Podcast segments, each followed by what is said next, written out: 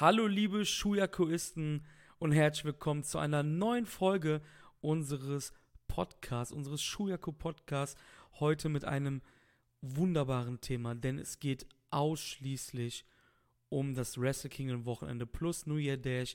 Ich bin wieder euer Host, der Chris, und bei mir ist Marius. Hallo, mein verehrtester Freund.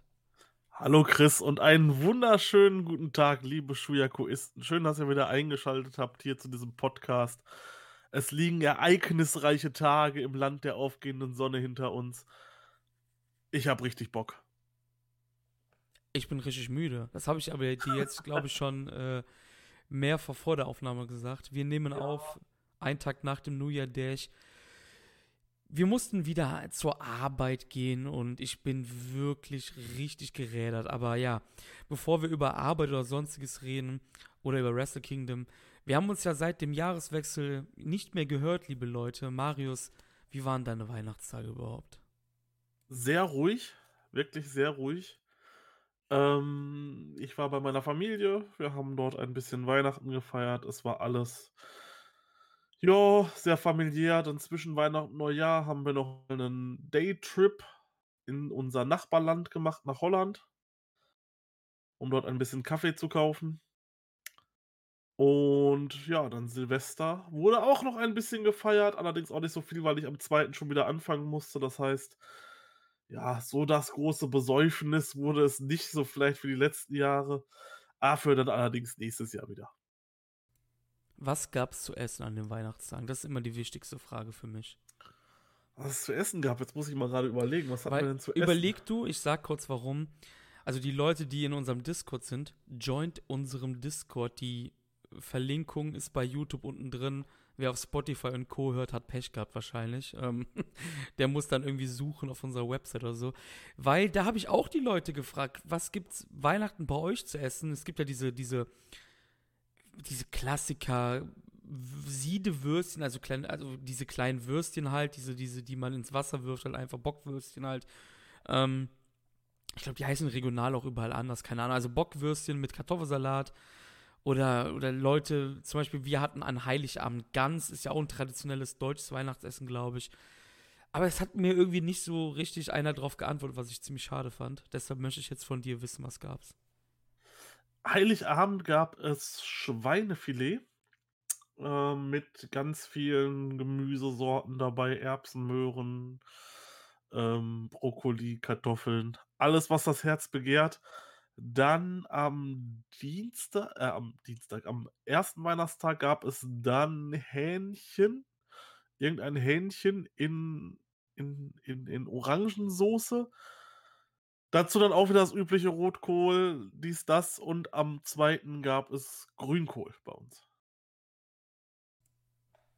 Das klingt doch ganz geil eigentlich. Ja, war, ich war auch satt auf jeden Fall. Hast du zugenommen? Äh, weiß ich nicht. Ich habe mich noch nicht auf die Waage gestellt. Tu es auch nicht vielleicht, keine Ahnung. Nee, besser ist. oh, was gab's denn bei uns? Am, am Heiligabend gab es Gänsekoll mit Rotkohl und hier so Knödel, Semmelknödel und sowas. Ich glaube, am ersten gab es. Hat man das gehört? Mein Sohn hat gerade oben randaliert. Es könnte, mhm. Wie es in der Elite Hour immer den Cat-Content von Kata gibt, gibt es bei mir den Sohn-Content. Naja, gut, vielleicht hat man es auch nicht gehört. Ähm, am ersten Weihnachtstag gab es Roastbeef, glaube ich. Roastbeef-Braten oh. mit Gemüse. Und am zweiten Raclette? Es war auf jeden Fall eine fettige Angelegenheit. Dann bin ich ja noch nach, nach äh, Polen geflogen. Und ja, da kann man halt auch fressen, fressen, bis der Arzt kommt. Ne? Also ich war über Neujahr dann in Polen. Und ich mache das jedes Jahr so. Ich bin immer pünktlich zu Wrestle Kingdom wieder am heimischen Gefilden. Ist das nicht, ist das nicht traumhaft? Das ist echt geil. Diesmal musste ich keinen Urlaub nehmen, weil wir hatten das Glück, samstags und Sonntag gab es Wrestle Kingdom. Und wir haben uns schon vorgenommen, eigentlich machen wir immer noch so einen kleinen, kleinen Plausch, so was bei New Gym passiert und alles. Aber wir haben gesagt, ey, das könnte so verdammt lange werden. Wir fangen direkt an, straight Samstag Wrestle Kingdom, 4.1. Und ja. die, die erste Überraschung, man muss dazu sagen, ähm, es war nicht die erste Überraschung, weil es erst später bekannt gegeben wurde, aber die erste Überraschung trotzdem 40.008 Zuschauer waren im Tokyo Dome. Das ist mal eine Ansage, würde ich sagen, oder? Ich meine, wenn man das mal mit den letzten Jahren vergleicht, also als ich angefangen habe, New Japan zu schauen, 2016 zu Wrestle Kingdom 10, da waren gerade mal 25.000 Leute im Dom. Also hat man sich aber richtig ordentlich gesteigert in vier Jahren. Ja, das ist die beste Zuschauerzahl, seit sie die wirklichen Zuschauerzahlen raushauen. Also früher wurde halt mal gerne mal gezinkt. Ähm, das hab, hat aber nicht nur New Japan gemacht in Japan, das hat auch All Japan und Noah und sowas gemacht. Ähm, ist jetzt keine New Japan-Krankheit gewesen. Und man hat sich zum letzten Jahr auch wieder gesteigert, wie du es gerade erwähnt hast. Letzter waren, glaube ich, so 38.000 und ein paar zerquetschte da. Wahnsinniger Erfolg, auf jeden Fall der erste Tag. Und ähm, du hast nicht live geschaut, oder? Nee, du hast. Nein, nee, ich, stimmt, war stimmt. leider dort gerade im Unterricht und habe mir ein paar unglaublich spannende Themen zur Volkswirtschaft angehört. Also, ich glaube, du ja. hast was Besseres gemacht an dem Tag als ich. ich habe ja Wrestle Kingdom krank geguckt. Also, ich bin quasi aus dem Urlaub wiedergekommen und war krank und habe dadurch ein bisschen was verpasst und das habe ich auch noch nicht nachholen können. Wie ich gerade eben gesagt habe, wir haben einen Tag nach dem Dash ich musste wieder arbeiten und ich habe auf Marius quasi gewartet, ich glaube zwei Stunden nach meinem Feierabend, habe dann gegessen, geduscht. Also ich hatte noch keine Möglichkeit ähm, gehabt, da etwas nachzuholen, denn ich habe die Pre-Show nicht mehr ansehen können. Ich habe ja auch im Endeffekt nichts Großes verpasst, aber ich, wir gehen trotzdem ein bisschen drauf ein. Das erste Pre-Show-Match war ein Stardom Special Match. Gut, wir haben eine Gemeinsamkeit, das hat keiner von uns beiden gesehen können. Das stimmt, ja. Ähm, Mayo Iwatani und Arisa Hushiki haben hier Hana Kimura und Julia besiegt. Julia ist ja gerade erst in der Kontrover mit einem kontroversen Wechsel, ich glaube von Ice Ribbon, ich bin da nicht so gut drin, ähm, gekommen. Neun Minuten ging das Ganze. Moonsault Press von Iwatani gegen Hana Kimura. Ähm, kann man nicht sehen, vielleicht haben sich das viele von euch gefragt, weil New Japan gehört zu einem Teil TV Asahi und Stardom ist assoziiert noch, man weiß ja nicht, wie das weitergehen wird, mit einer konkurrierenden TV-Station und daher gab es dieses Match nicht auf New Japan World und auch nicht auf Stardom World zu sehen. Hättest du es gerne dir angeschaut? Nein. um ehrlich zu sein, nein. Ich bin halt leider wirklich kein Women's Wrestling-Fan, wie man ja wahrscheinlich schon die letzten Podcasts rausgehört hat und demnach auch kein Yoshi-Fan. Ich denke mal, für die Live-Zuschauer, die auch das feiern, für die war das natürlich Fanservice pur. Allerdings, mich hätte das Match jetzt nicht wahrscheinlich vom, vom Hocker gehauen und mich hätte es auch nicht interessiert. Deswegen war es mir eigentlich egal, dass wir es nicht sehen können. Aber ich weiß zum Beispiel, bei uns in der Community gibt es einige, die haben das auch auf dem Discord kundgetan, die da wirklich neidisch waren, dass sie dieses Match nicht sehen konnten. Jeder, wie er gerne möchte. Auf jeden Fall. Also, ich bin jetzt auch nicht traurig gewesen gut, ich hätte es ja eh verpennt, wie ich gerade eben erklärt habe schon, ne?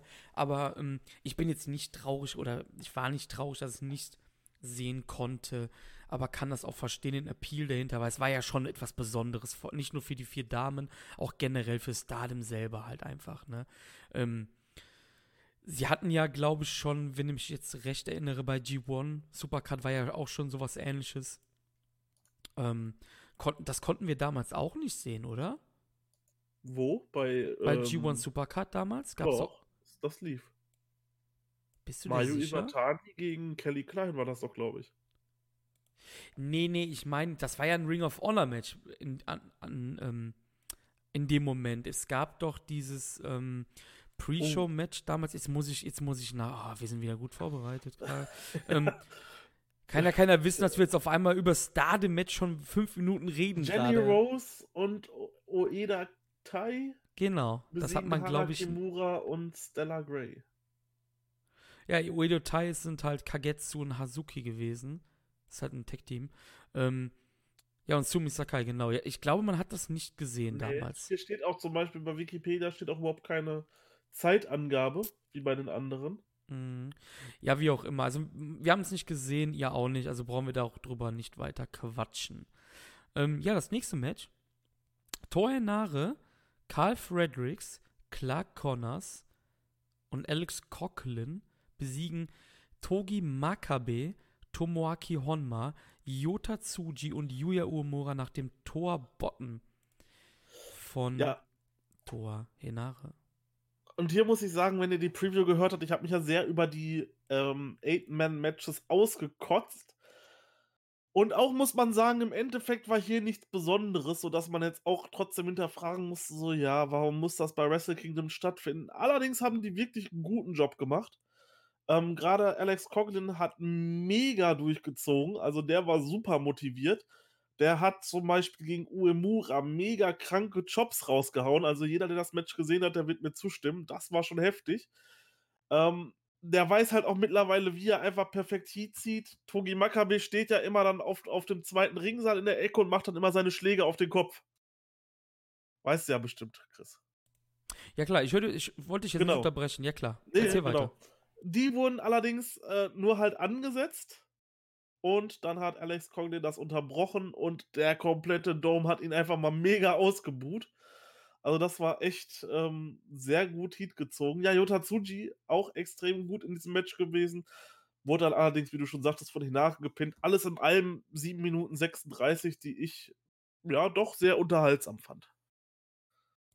Was mir natürlich hier bei diesem Match direkt auffällt, ist, ähm, dass das Team, wo nur ein Veteran, ich, also To- Toa Henare zähle ich jetzt mal zu den schon eher etablierteren Leuten, also er ist ja kein Young Lion mehr, das möchte ich damit sagen, ähm, dass sie hier den Sieg holen dürfen über ein Team, wo Makabe und halt Honma dabei waren, das fand ich auch ziemlich überraschend und ich hatte, als ich dann gelesen habe, dass Henare hier ähm, den Pin gemacht hat, ähm, ja, da war, da war ich auch erfreut, weil das hatten wir auch schon mehrmals. Nachher hängt halt extrem in der Luft. Ich hatte da noch die große Hoffnung, dass es vielleicht 2020 ein bisschen besser werden könnte für Toa Henare. Ich sage aber auch zum späteren Verlauf im Podcast, dass ich das dann doch nicht mehr glaube, leider. ähm, ja, wie auch immer, danke auf jeden Fall für die Einschätzung. Wie gesagt, ich habe es verpennt. Schande über mein Haupt. Ähm, nee, letztes Pre-Show-Match an diesem Tag. Hiro Hiroyoshi Tensan und Satoshi Kojima besiegen Yuji Nagata, Manabu Nakanishi nach 5 Minuten 47 Sekunden ähm, nach der Lariat von Kojima gegen Manabu Nakanishi. Und wir nehmen es jetzt mal kurz vorweg. Manabu Nakanishi hat heute angekündigt, dass er am 22. Februar diesem Jahres, also in einem Monat, retiren wird. Er wird zurücktreten und hat sich dann nochmal sein letztes Match im Tokyo Dome verdient gehabt. Definitiv. Vor allem solche Paarungen sind halt immer schön zu sehen, weil äh, das spielte halt dann doch schon ein wenig länger vor meiner Zeit. Ähm, deren Top-Zeiten, bevor ich angefangen habe, das Produkt zu verfolgen. Ja, deswegen ist das einfach mal schön, so die Third Generation gegeneinander zu sehen. Und es war jetzt nichts Besonderes, das Match. Nakanishi war wirklich der MVP in dem Match, kann man schon fast sagen. Also, der hatte einen wunderschönen Double Slam gegen, ähm, gegen Kojima und Tensan gehabt, hat die beide hochgehoben, beide rübergewuppt. Das war sehr cool. Musste sich dann am Ende hinlegen von Kojima. Ja, Match war auf jeden Fall nicht ganz so stark wie das, wie das erste Pre-Show-Match, aber es war halt einfach schön anzusehen. Danach gab es noch den Handshake, wie sich das gehört. Und ja, ich denke, damit waren alle zufrieden. Und ich hätte mir das auch gerne angeguckt in der Pre-Show so. Oder auch in England, wenn so ein Match zustande gekommen wäre. Das wäre einfach schön ja, kann man sich freuen, wenn man da live im Dom war und das nochmal gesehen hat. Ich wollte gerade sagen, wir lieben doch alle unsere Dads. Also von daher. Eben, ähm, eben. dam- damit hat man nichts falsch gemacht. Vor allem Dingen mit der heutigen Pressekonferenz, dass uns jetzt einer von der Third Generation verlassen wird. Auch, wir haben es ja auch im Discord heute schon geschrieben. Ähm, wir sind auch einerseits natürlich alle froh, dass er geht, weil er hat sich verdient. Er ist halt wirklich in einer körperlich sehr, sehr schlechten Verfassung. Steffen hat auch geschrieben, Grüße gehen raus, dass an manchen Tagen, ähm, an manchen Tagen an den bitteren und besonders schlechten Tagen kann er sich wo, wahrscheinlich schon gar nicht mehr bewegen und das trifft halt wirklich auf ihn zu, ne? Also er hat manchmal wirklich Tage, das siehst du ihm an, Schmerzen im Gesicht und alles und ähm, er soll seinen Abschied in der Korakin Hall bekommen wie letztes Jahr Iska und dann, ähm, ja.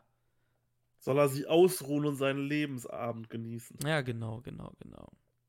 Obwohl, man muss halt sagen, wie alt ist er jetzt? Ich glaube 55 oder 56. Da kann man noch sagen, er ist noch im Herbst. Also alles noch, alles noch ganz gut dabei. Ich glaube, er ist sogar jünger als Leiger. Wahrscheinlich wird er irgendwie so 54, 55 sein. Er ist 52. Oh, guck an. Ja, ja. Dann hat er ja noch ein paar Jährchen. Ja, ja. Ja, dann fing Wrestle Kingdom erst so richtig an, Marius, mit dem nächsten Match. Oh ja. Ähm, es gab das erste von zwei Yushin Thunder Liger Retirement Matches.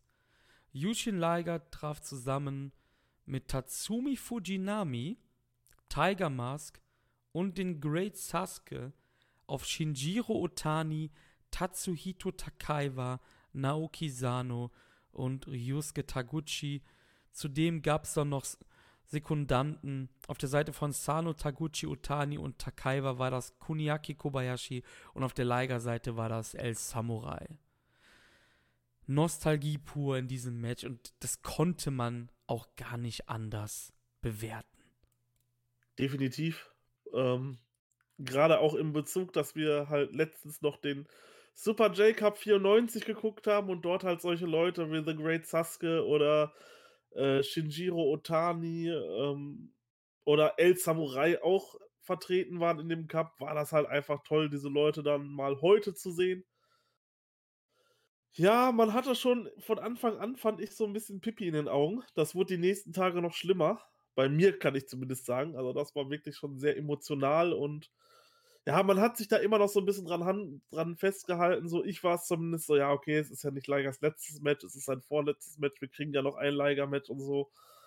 Ja, so Match ähm, war auf jeden Fall okay. Es gab halt auch viel, viele Sachen so nebenbei, die halt passiert sind. Ähm, auch so bei den Outfits, da hat man sich halt auch sehr auf Leiger, ähm, sehr auf Leiger berufen. Zum Beispiel The Great Huskets kam zum Beispiel mit einer halben Leiger-Mask rein.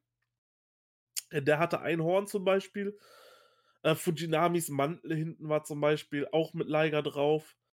Liger zieht natürlich den Pop des Todes an dem Abend. Also so einen lauten Dome habe ich schon lange nicht mehr gehört. das direkt im ersten Match. Hat auf jeden Fall direkt Bock gemacht. Ja, wie gesagt, das Match war besser, als ich es erwartet habe. Also, ähm, ich bin von einem viel, viel, ja, Match, was halt nur von den Namen lebt, aber nein, die haben da noch echt noch ein bisschen Action gemacht, so. Ähm, Sasuke hat ein paar coole Moves gemacht, auf jeden Fall im Ring. Ähm, da gab es zum Beispiel einen, der haut eine Swanton Bomb raus und der Gegner rollt sich weg. Ich weiß gar nicht mehr, wer da lag und er knallt halt voll auf den Rücken. Du denkst so, okay, was geht da jetzt ab? Ähm, ich meine, dass es Tatsuhito Takaiwa war, der einen Dive noch nach draußen gemacht hat, direkt am Anfang vom Match. Auf jeden Fall auch alles sehr, sehr krass und am Ende wird dann Liger von Taguchi gepinnt. Und dann wird es nochmal richtig. Also dann war für mich quasi so das Bild von Wrestle Kingdom Tag 1 ist dort entstanden nach dem, nach dem Match. Da wird dann, ja, Yushin Liger von Sasuke und Tiger Mask auf die Schultern gehoben und sitzt da im Dom und ist am Winken und das war einfach nur schön und da kamen dann so ein paar Tränchen. ja, war auf jeden Fall, ähm, es war halt im Endeffekt genau das, was beabsichtigt wurde. Liger hat seine, ja, die Leute, die er wollte, hat er in diesem Match ich weiß nicht, ob da irgendwann mal was mit Koji Kanemoto vorgefallen ist oder so. Ich, das hatte ich ja schon in der Preview gesagt, dass ja. der mir hier wirklich noch gefehlt hat, einfach. Ähm, der hätte auch noch ein bisschen mehr In-Ring-Sachen machen können als manch anderer, der hier dabei war, natürlich, weil er auch halt jünger ist und noch im Saft steht. Ja, das ist schon gesagt. Wir, ja, auch am nächsten Tag. Es ist, es ist natürlich, ist natürlich jetzt kein, kein Leiger mehr wie vor, vor vor ein paar Jahren. Du hast hier Leute bei, die schon weit über die 50 sind oder auf die 50 zugehen. es war genau das, was es sein sollte. Es ist der Teil 1 Abschied und auch Backstage haben ja seine Weggefährten schöne Worte, Worte noch über ihn verlassen. Fand ich auch ziemlich cool. Ich glaube, Tiger Mars war es, der dann so meinte, ja, ich werde dich vermissen, wenn ich dich nicht mehr sehe. Und Liger sagte quasi so, so von wegen, ja, ich bin noch nicht tot. Also du kannst mich immer sehen, wenn du möchtest, wann du möchtest. Und äh, ja, so hatte ich auch den Eindruck, dass Liger das halt auch so ein bisschen halt so sah über das ganze Wochenende über halt. Ja, denke ich auch. Also Liger wird derjenige wahrscheinlich gewesen sein, der am wenigsten geweint hat, gerade wenn man mal auf den Dash kommt. Da gab es definitiv den einen oder anderen, der mehr Tränen vergossen. Gut, man hat es nicht gesehen bei Liger durch die Maske. Ähm, aber der hat das doch schon recht cool genommen und hat das alles wunderbar, wunderbar noch zu Ende gebracht. Ja, und es gibt auch einen Grund, warum dieses Match, also und das Match des nächsten Tages und auch die Zeremonie beim Dash, um das vorwegzugreifen, auch ganz am Anfang quasi der Opener waren. Liger wollte es so. Liger hat gesagt, meine Sachen sind nicht so wichtig wie die Leute, die noch kommen, weil diese sind noch da. Also Liger wollte das Augenmerk von sich ablenken, weil das Talent, was nach ihm kommt, also quasi schon ab Match 2 in dem Sinne, halt auch beim Dash dann und, und am nächsten Tag halt, weil diese sind ja noch die Leute, die länger da sind als er. Und das war übrigens von Liger, weil viele Leute, habe ich gesehen auf Twitter, die haben sich halt gewundert, ja, warum ist das denn nicht irgendwie das Finale des Dashs, die Zeremonie? Oder warum ist das Liger-Match nicht ähm, am, am zweiten Tag zwischen den Titelkämpfen, damit es ein bisschen Puffer gibt. Nee, weil Liger das so wollte. Genau so wollte Liger das. Erstes Match, er ist raus und die, das Talent und die Leute danach können Gas geben. Definitiv ist halt typisch Liger, ne? Fall. Ja, ein richtig ehrenhafter Move, kann man sagen. Auch wenn es natürlich für uns Fans so, ich glaube, das wäre halt von uns auch verstanden gewesen worden, wenn es halt irgendwie so Co-Main-Event geworden ist. Aber Liger, der das war wirklich ein ehrenhafter Move, als ich das auch gelesen habe.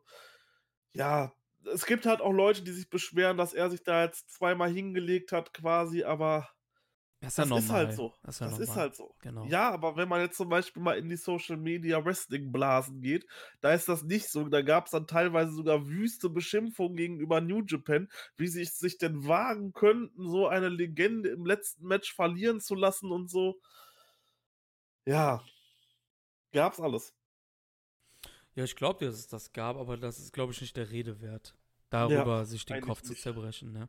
Eigentlich nicht. Match Nummer 2 und jetzt ist, so fängt die Zeit an, also beziehungsweise die, letzten, die nächsten zwei Matches sind so die Zeit, wo du halt, also wo deine Fußnägel sich quasi gekräuselt haben, ne, auf gut Deutsch gesagt.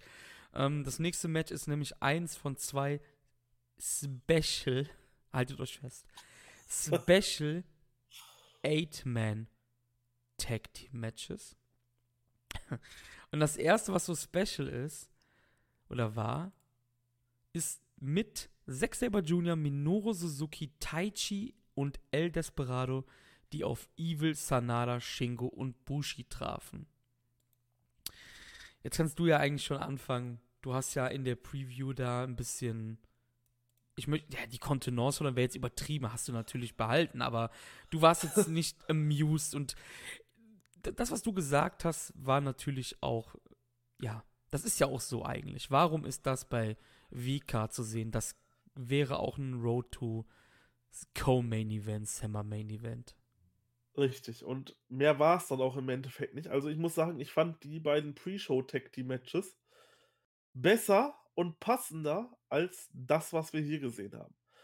Das sind alles, das, das, sieht man vielleicht auch an den Notizen, die ich mir gemacht habe. Die Notizen, die ich mir gemacht habe, haben sich darauf beschränkt, Sanada kommt ohne seine Jacke rein. Und Evil hat ein Pentagramm in den Haaren. Ja. Wahnsinn. Es gab ja. zwischendurch dann nochmal einen Stuhlschlag von Minoru Suzuki auf Evil, aber das war es dann auch schon wieder für mich mit den Highlights. Also, ja, gut, mein Gott. Sana, äh, Zack Saber Jr. besiegt dann Bushi wow, okay. Brauche ich nicht und ich habe es schon bei der Preview nicht gebraucht, ich habe es bei Wrestle King nicht gebraucht, ich brauche es jetzt immer noch nicht, aber naja. Wie fandest du es denn? Man muss, man muss jetzt wirklich nicht viel Zeit verschwenden an den nächsten zwei Matches. Also es ist halt ich will jetzt nicht auch nicht den Eindruck machen, dass ich hier rushen möchte, aber es ist halt wirklich nicht viel passiert, ne? Es ist ein ja. völlig solides Eight-Man-Tag-Match gewesen, was wirklich in jeder Korakuen Hall mit dabei ist. Entschuldigung. Es ist wirklich absolut nichts Besonderes. Und das sollte es auch gar nicht sein. Es sollte ja nichts Besonderes sein, um Gottes Willen. Das ist ja auch nicht der, der, der Vorwand hinter diesem Match. Ne? Es sollte halt für den nächsten Tag ein bisschen aufwärmen hier zwischen Zack und ähm, Sanada, die am nächsten Tag um die RevPro British Heavyweight Championship angetreten sind.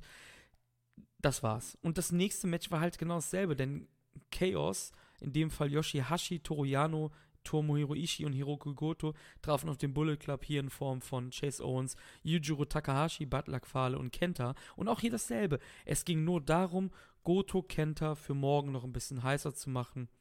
Ähm, wenn ich jetzt sagen, wenn du mich jetzt fragen wirst, welches der beiden fandst du besser, würde ich das erste nennen, also das Suzuki-Gun und LIJ-Match, das fand ich besser als das ähm, nachfolgende. Aber ähm, ja, ich glaube, in jeder Road to Show, also jeder unserer Zuhörer oder Leute, die uns auch nicht hören, sondern nur bei Facebook auf unserer äh, Facebook-Page folgen, die haben schon mal so ein Match gesehen. Also es ist halt immer dasselbe. Ne? Aber es ist halt, es ist halt nicht schlimm. Aber wir sind bei Wrestle Kingdom und wir haben halt alle Wrestle Kingdom anders im, ähm, im Kopf, in Erinnerung. Und diese beiden Matches haben halt dann auch so, so ein zuerst einen leichten Beigeschmack ähm, dazu, dazu beigetragen. Wobei ich am Ende sagen muss, dass diese beiden ha Matches halt zu einer Show gehörten, die für mich unfassbar rund war einfach. Ja. Aber dazu kommen wir auch später, an einem späteren Zeitpunkt nochmal. Wir gehen ins erste richtig wichtige Match, wenn wir das Liger Retirement Nummer 1 mal ausblenden. Denn es ging um die IWGP Heavyweight Tag Team Championship. Die Champions Guerrillas of Destiny haben ihre Titel verteidigt gegen David Finlay und Juice Robinson. Ja, und Juice kam hier ja mal direkt mit einer Veränderung in seinem Look rein. Denn der Juice hat jetzt einen wirklich mega schnieke Bart, der irgendwie so überhaupt nicht zu ihm passt, finde ich. Juice ist so lieber und der hat da jetzt so einen mega krassen Biker-Bart, finde ich. Ähm, ist auf jeden Fall interessant, als er damit rauskam. Ja, was soll ich sagen? Sie haben auf jeden Fall direkt äh, mal GOD angegriffen und haben mal die Rolle übernommen, die sonst GOD gerne einnimmt, haben diesmal selber angegriffen. Match war in Ordnung. Nichts Besonderes, ist aber auch nicht schlecht oder so. Es gab mal in dem Match einen mega krassen, ähm, einen mega krassen Spear von äh, David Finlay gegen Tangaloa. Also der hat wirklich richtig gesessen. Ähm, dann wunderbare Unterbrechungen bei den Pins ist mir aufgefallen. Ähm, da hatte Juice Robinson hatte irgendeine, hatte eine Super Powerbomb gekontert, glaube ich. Und dann gab es ne, da gab's, da gab's einen Pin. Es geht 1-2 und Juice Robinson slidet quasi so über den Gegner rüber und kommt dann da irgendwie noch dran und so. Und das wurde dann auch nochmal von, von Tangaloa, glaube ich, auch nochmal so gemacht. Also man hat da definitiv gesehen, so, das war auf jeden Fall hohes, hohes, hohe Kunst, so nicht, okay, er liegt jetzt mitten im Ring, eins, zwei und dann kommt von irgendwo noch einer angesprungen und geht da rein. Nein, sondern du hast ihn wirklich gesehen, wie er gerade noch so in den Ring reinkommt, gerade noch so dahin slidet und es noch unterbrechen kann. Also wirklich sehr geil gemacht. Und ja, David Finlay ist es dann, der Tamatonga pinnt. Und Finjuice sind neue Champions. Way! Ja, und GOD sind schon wieder mit einer Niederlage im Dome. Ich glaube, die stehen jetzt 0 zu 4 als Tag-Team im Dome. Ähm, was natürlich echt heftig ist, aber da siehst du auch, wie stale manchmal diese, was heißt manchmal, immer diese Tag-Team-Titel gebuckt werden halt bei New Japan. Ich glaube, das war auch ein Lock. Ich glaube, wir hatten auch beide gesagt, dass das ganz klar an Finjuice geht und da siehst du schon, wie das schon in unsere Köpfe eingebrannt ist. Ich fand das Match auch sehr solide, sehr gutes Match. Hab mich sehr, sehr für David Finlay gefreut. Der, oh. ähm, ich glaube, das hatten wir auch im New Japan Cup Preview, Review. Da gab, weiß, kannst du dich daran erinnern, da gab es ja diese Sache, dass er sich verletzt hat, sehr schwer. Ja, ja, Und genau. Ich finde es halt so geil, man hat daraus halt echt so eine Ich komme von der Injury zurück Comeback-Story gemacht, ne? Und er hat jetzt seinen ersten IWGP-Titel in der Hand. Er war zwar schon mal Never Champion, aber die sind halt keine vom Komitee designierten Gürtel, Titel. Ja, Ne? richtig. Und ähm, das hat mich extrem gefreut für David Finlay, dass er hier dann auch den Pin machen darf. Ähm, mit dem Acid Drop übrigens, mit dem Finish von, von Lil Spike Dudley, da war ich auch irgendwie überrascht. Ich hatte gar nicht im Kopf, dass, dass Finlay mit dem Acid Drop die Matches beendet. Ich glaube, das ist auch relativ neu. Schande auch wieder hier bei meinem Haupt, wenn er bei der World Tag League schon mal das gemacht hat. Die habe ich ja auch kaum geschaut, habe ich ja auch, glaube ich, schon von der, äh, bei der Preview gesagt zu Wrestle Kingdom. So Ähm, auch, ja. Ich muss aber sagen, mir hat so ein bisschen das Pfeffer in diesem Match gefehlt. So ein bisschen Ja. mehr Pfeffer ähm, hätte dem Match wirklich gut gestanden, aber auch so sehr, sehr großer Sieg für Finjuice. Und man fragt sich wirklich, warum man die beiden nicht schon vorher so zu einem festen Tag-Team gemacht hat, weil ich meine, dass die beiden sich gut verstehen. Ich weiß jetzt nicht, wie das off-air ist, aber on-air sind sie immer sehr ähm, harmonisch miteinander. Und dann gab es ja zeitweise Mikey Nichols als Ersatzpartner für David Finlay. Ich glaube, das war im Sommer bei den Touren, Stimmt. weil ähm, Finlay ja immer noch verletzt war. Aber wo Mikey fucking Nichols, wo ist der eigentlich abgeblieben? Ist eine gute Frage. Also bei der World Tech League war er noch, ähm, aber jetzt hier hat er gar nichts mehr zu tun. Hätte es einen Rambo gegeben, wäre auch Mikey Nichols dabei gewesen. ja klar, hätte er ja machen müssen. ne? Nee, auf, Richtig. ähm, pass auf, jetzt mal ganz ehrlich, ich hab's nicht mehr im Kopf gehabt. Ich habe gerade nachgeschaut und wollte mal wissen, wie oft Juice und Finley schon als Tag-Team angetreten sind, ne? Weil ich hatte im Gefühl, im, im, im Gefühl, das war schon tausendmal, aber dann im Kopf so dachte ich so, nee, ne? Wusstest du, dass die 2018 16 Punkte bei der World Tag League damals gut haben? Echt? Und damit Fünfter waren letztes Jahr? Also 2018, sorry. Ja, ja. Ich nee, hatte keine das verdammt nochmal nicht im Kopf. So wichtig ist die World Tag League. Ja. Wow. Das wichtigste Turnier im ganzen Jahr. Un Nein. un unfassbar, ja. Nee, ähm, wie gesagt, mir hat da so ein bisschen der Pfeffer gefehlt, aber ansonsten grundsolides Match. Hat mich auch sehr gefreut, auf jeden Fall für beide. Doch, ja. Dem kann ich nur zustimmen. Und es ist schön für die Tech Division, ein neues Team an der Spitze zu haben. Das bringt dann doch ein bisschen mehr Pfe- Pfeffer in die 2-3-Mann-Tech Division rein. Also wunderbar. Nächstes Match war dann das erste Singles-Match auf der Card. Es ging um die US Heavyweight Championship in einem Texas Deathmatch. Der amtierende Champion Lance Archer traf auf John Moxley. Und ich glaube, da war so das erste Mal, dass sich die Geister im Internet ein bisschen ja, uneinig waren. Ich hab's gefeiert, das kann ich schon mal vorne vorwegnehmen. Also ich fand das Match echt gut und es hat mir Spaß gemacht. Einfach weil es nicht so dieses typische New Japan Match war, so ja, wir zaubern jetzt hier ein richtig geiles Match hin und so. Ah, nein, fuck off, Alter. Ich bin John Moxley und ich bin fucking Lance Archer und wir bringen uns jetzt hier quasi um. Und genau das war's im Endeffekt. Du hattest direkt Feuer drin, Moxley kam sofort zum Ring, hat erstmal Stühle da reingeworfen, sofort. Da wurde schon mal klar gemacht, Junge, ne, ich mache hier keinen Spaß. Archer hatte dann ein mega Entrance-Outfit. Ich habe das so gefeiert. Er kommt halt raus äh, mit, mit, so, mit so einem Helm und hat da quasi Nieten durchgemacht, wie bei so einer Pickelhaube. Ähm, hat dann, dann noch so zwei Mülleimerdeckel dabei und geht halt einfach in den Ring und zeigt halt einfach Moxley direkt so den Mittelfinger echt wirklich genial. Dann halt auch sofort Ephedra, natürlich, bevor die Glo- Glocke läutet, waren die beiden schon am Brawlen gewesen. Moxley muss man hier zugute halten, dass er halt echt weiß, was er macht. Er hat einen wunder, wunderbaren Fail von Lance Archer richtig krass gerettet, beziehungsweise einen Fail von Lance Archer wirklich wunderbar gerettet, so rum. Da hatte Lance Archer einen Seiltanz gemacht. Dieser ist ihm allerdings missglückt. Er ist runtergefallen und Moxley hat sofort reagiert und hat mit dem Kendo-Stick auf ihn eingeprügelt, sodass man diesen Fail überhaupt nicht so wirklich gesehen hat. Auf jeden Fall wirklich Chapeau. Das kann man machen. Ähm, brutal wurde es dann noch, als Moxley Archer durch zwei Stühle slammt. In der Mitte war ein Mülleimerdeckel. Ob der jetzt da sein musste, ich weiß es nicht. Ich glaube, die Stühle haben genug weh getan. So, der Mülleimerdeckel war da auch mehr einfach nur so als Show dahingelegt. Dann gab es eine sehr lustige Situation. Ähm, Archer hat dann äh, einen Young Lion auf John Moxley geslammt. Das, das, war auf jeden Fall mega. Ich weiß gar nicht, wer das war. Er stand auf jeden Fall draußen auf dem Ring, hat sich einen Young Lion gepackt und ihn einfach auf Moxley geworfen.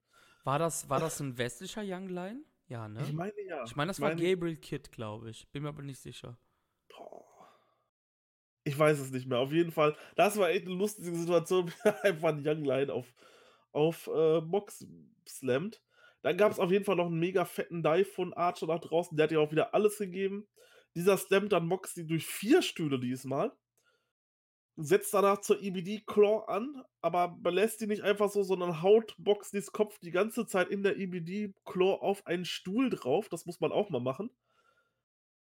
Dann gibt es die EBD Claw mit der Plastiktüte. Das war auch sehr cool. Ich dachte, das da war der Lieblingsspot Ich- von mir in diesem Match. Ich dachte, da wären Reißzwecken drin gewesen. nee, auch so. Du, Alter, das ist halt ein Move, damit bringst du halt einen um in Real Life, weißt du? Ja, sicherlich, So, sicherlich. das das habe ich auch die ganze Zeit gedacht. Das so. ist, war für mich der absolute Lieblingsmove und die Lieblingssequenz, also meine in diesem Match. Wollte noch ganz kurz hinzufügen, ähm, beim Dive von Archer, Grüße gehen raus an Oscar Münchow, der musste den nämlich mit auffangen.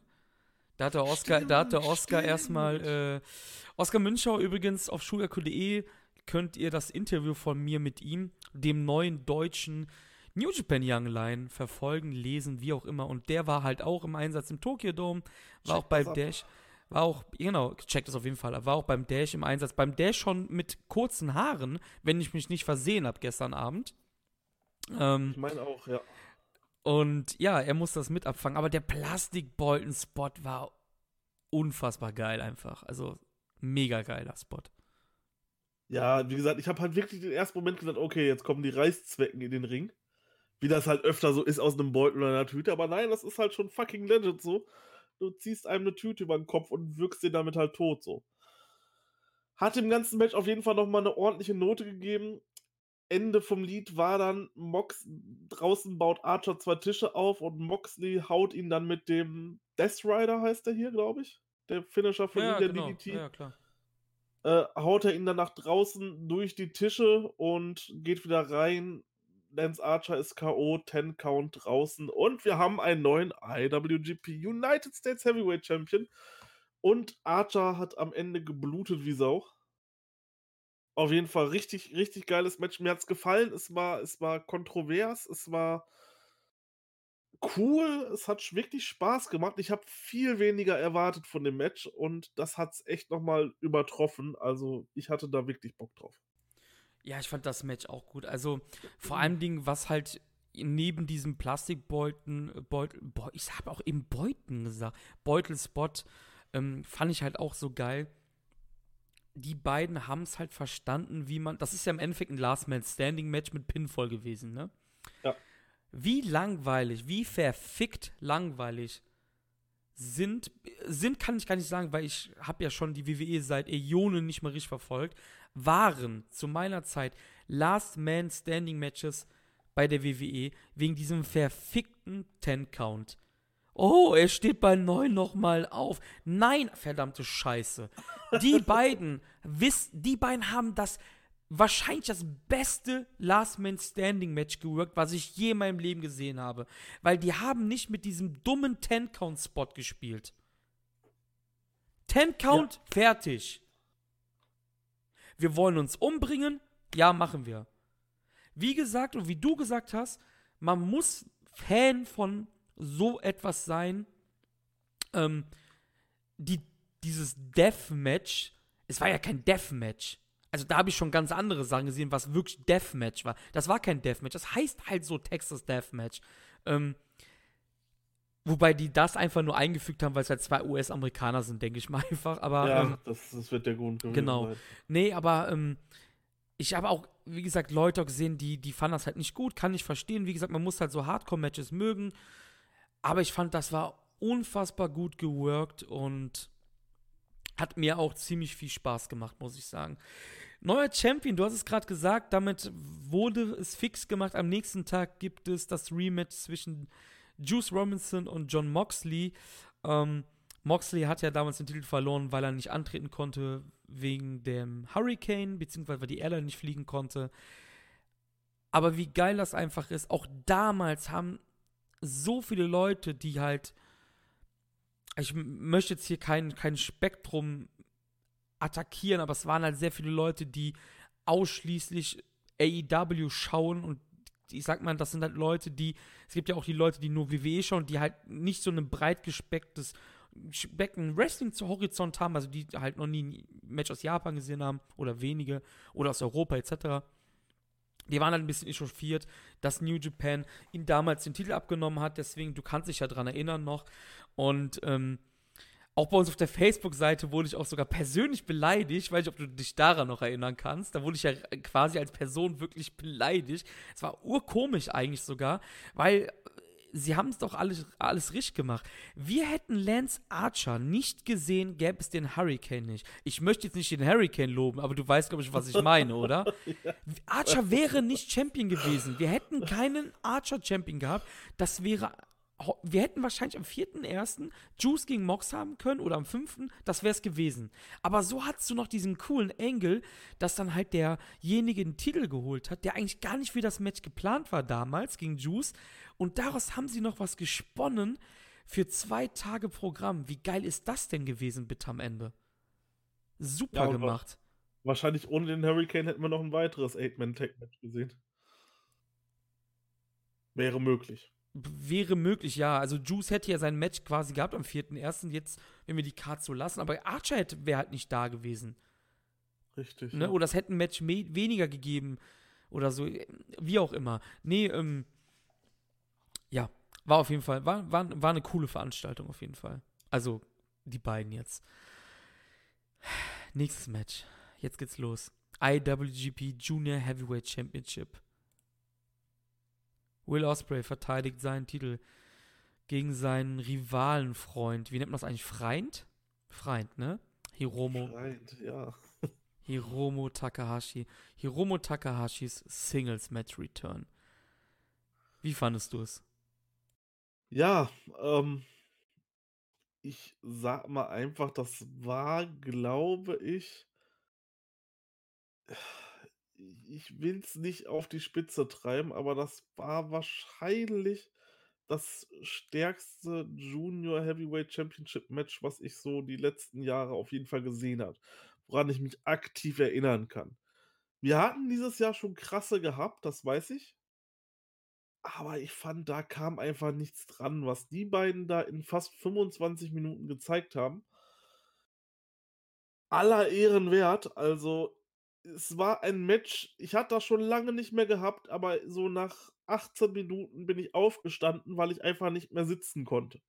Es war einfach sowas von spannend und das, obwohl man eigentlich Hiromo hier als safen Pick nehmen konnte, war es doch bis zum Ende einfach sowas von gut. Ähm, ja, ich weiß nicht. Also, ich, es fing schon vom Anfang an so. Hiromo kommt rein, hat einen neuen Titan schon. Wie findest du den? Mit den Katzen? Mm, ja. Ich feiere das so, die sind pa so es, passt, es passt halt zu ihm halt. Ja, wenn die Katzen da oben stehen und dann am Tanzen sind und so, das ist einfach so genial. Ich habe das so geliebt, ich habe mich so kaputt gelacht. Hiromo kommt einfach raus wie so ein Fasan mit so einem riesen, mit so einem dicken, mit so einem dicken Entrance-Gear. Ähm, Osprey hatte auch noch ein Special Gear an. Und mit, so einem, mit, so einem, mit so einem äh, Löwen, mit so einem sibirischen Tiger, glaube ich, auf, äh, auf der Schulter. Ja. Sah, sah auch ziemlich cool aus. Auch Hiromo hat sein. Ich glaube, das ist jetzt Hiromos neue Jacke, sage ich jetzt mal dazu. Weil er hatte das ganze sein. Wochenende plus äh, beim Dash an. Finde ich auch noch geiler als seine normale Lederjacke. Ja, definitiv. Jetzt sieht er halt auch aus wie ein legitter Main Event halt einfach, ne? Ja. Die Katzen 100%. machen es halt wieder, geben halt wieder 0,5% wieder weg, aber ja. Ich lasse hier nichts auf die Katzen kommen. die sind super. Nein, also ich, ich, das passt halt einfach zu ist einfach super toll. Ähm, ja, und als sie dann quasi im Ring schon drin waren, ging es dann auch schon direkt los. Und die haben sie einfach eine mega schnelle Anfangsphase geliefert. Und ja, was soll ich sagen? Es gab halt mega kranke Spots. Äh, es gab eine super Submission von, äh, von Hiromo in den Seilen. Der hat sich da irgendwie so rübergelegt und, und einen krassen Footstomp vom obersten Ringseil von Osprey. Vielleicht anzumerken war dieser kranke Sasuke-Special-Spot. Ähm, wie, wie soll man den zusammenfassen? Also, Hir Hiromo steht draußen und Osprey macht sein ganz normales Sasuke-Special. Hiromo weicht dem draußen aus, ist hinter dem, suplex den, Osprey steht aber wieder auf den Füßen ist also nicht quasi aufgekommen oder so, sondern ist dann auf den Füßen aufgekommen, rennt wieder auf Hiromo zu. Hiromo wirft ihn in den Ring rein. Er geht zwischen unterstem und mittleren Ringseil komplett flawless in den Ring rein und er macht nochmal ein Sasuke-Special und das geht durch. Also, Leute, da gibt es tausende GIFs auf Twitter. Wenn ihr das Match nicht gesehen habt, schaut euch das Match an und schaut euch auf Twitter dieses GIF an. Ist einfach nur un unglaublich. Ja, und der Rest vom Match war auch genauso. Ich weiß gar nicht, was ich hier sagen soll. Also, es gab sowas von sicke Moves, so, da braucht mir keiner was sagen. Am Ende gewinnt Hiromo das Ding. Ich war schweißgebadet. Das war so ein krankes Match. Ich habe das einfach so übertrieben gefeiert und für mich definitiv eins der Highlights dieses Jahr bei Wrestle Kingdom. Ja, also, das Match ist, also, das Match war das erste Match of the Year Candidate im Jahr 2020 für New Japan. Ne? Hundertprozentig. Auf jeden Fall. Also da glaube glaub ich, müssen wir nicht drüber reden. Ähm, beide super, super stark in diesem Match. Will Osprey spielt hier so ein bisschen die bösere Rolle, weil er weiß natürlich, dass Hiromo hier ganz klar angefeuert wird. Das hat er ja schon angefangen, als Hiromo rauskam, war er hat er schon direkt angefangen, so eine, so eine ein bisschen aggressivere Rolle einzunehmen, was ja, was auf jeden Fall noch ziemlich, ziemlich cool ja, zu diesem Match gepasst hat. Und ähm, auch hier, was auch geil war, dass sie halt, also das hat Hiromo ja, glaube ich, schon gemacht, als er ähm, returned ist dann, dass ja wieder mit Hiromos äh, Neck gespielt wurde, ne? So von wegen so, hey, wie geht's deinem Nacken, ne? Und ah, das, das war ja auch, ja klar. Ne, unfassbar gut auf jeden Fall. Und ähm, Hiromo ist ein fucking Main Event. Das Problem ist, er ist zu klein, um in die Heavyweight-Division irgendwann aufzusteigen. Und das andere Problem ist, die Junior-Division ist zu unpopulär gebuckt einfach. Aber der Typ ist ein fucking Star. Und wer immer noch sagt, das stimmt nicht, der hat sie nicht mehr alle. Was der da an Crowd-Reaktionen, die Leute, die haben, also ich glaube, hätte Hiromo nicht gewonnen, die Leute hätten geweint, legit geweint. Der Typ ist so unfassbar beliebt. Ich weiß gar nicht, ob's, ob irgendwer im Roster so beliebt ist wie Hiromo bei den Fans. In Japan jetzt. Ich weiß es gerade ehrlich gesagt nicht. Also, es kann natürlich auch sein, also Hiromo war ja schon vor seiner Verletzung so beliebt, aber mit dem Return und alles und diesem, diesem, diesem Lechzen danach, dass er wieder seinen, seinen Belt hat, den er ja nie verloren hat im Kampf. Er ist ja damals halt nur durch die Verletzung gestoppt worden, woraufhin dann nochmal ähm, ein Turnier gestartet wurde, was ja Kushida sogar noch gewonnen hatte. Sein, sein Longtime-Rival damals. Ähm, ja, was soll ich sagen? Das Match war absolut fantastisch und und wenn es, wenn es Leute gibt, die sagen, hey, das ist mein erstes 5 Sterne mit 220, ich sage ja, alles klar, Jungs. Da sage ich gar nichts gegen, ne? Und ich weiß zum Beispiel, dass du, du dem oder du gesagt hast, das ist auch dein erstes 5-Sterne-Match 220 gewesen, ne? Ja, definitiv. Also ja. ich habe, ich schon mal Spoiler vorweg, drei Matches mit fünf Sternen bewertet. Mhm. Und das ist eins davon. Ich habe ich hab jetzt, ähm, ich nutze Grapple, ich weiß nicht, ob die Leute das kennen, das ist so eine, so eine App, so quasi wie Cage Match, nur als App quasi. Kannst du ganz cool als eintragen. Ich habe 4,75 gegeben, also fast die Top-Bewertung. Ähm, nicht ganz auf jeden Fall. Was ich auch ziemlich cool fand, war, dass Hiromo quasi eine neue Timebomb hat, die er quasi, ja, kreiert hat, um Will Ospreay zu besiegen. Das hat ja ganz gut geklappt auf jeden Fall. Timebomb 2 heißt sie, glaube ich, sogar. Einfach. Ziemlich coole Sache. Ja. Was soll ich sagen? Das Match war einfach fantastisch und Hiromo ist euch da. an. Osprey ist fantastisch. Fuck, man, wir haben gar nicht über Osprey. Osprey ist fantastisch. Er, hat, er macht einfach da weiter, wo er 2019 aufgehört hat. Und ich glaube, ähm, Osprey und die Junior Division sind, sind das ist ak acta gelegt, glaube ich. Das wird, glaube ich, nur noch aufgewärmt, wenn sie wieder Personalnot haben wie letztes Jahr. Ich Ja, glaube, ich glaube, Osprey ist ad acta gelegt in dieser Division. Der ist jetzt, der ist ein Heavyweight jetzt. Also, er wird gegen Heavyweights kämpfen. Ja, hundertprozentig.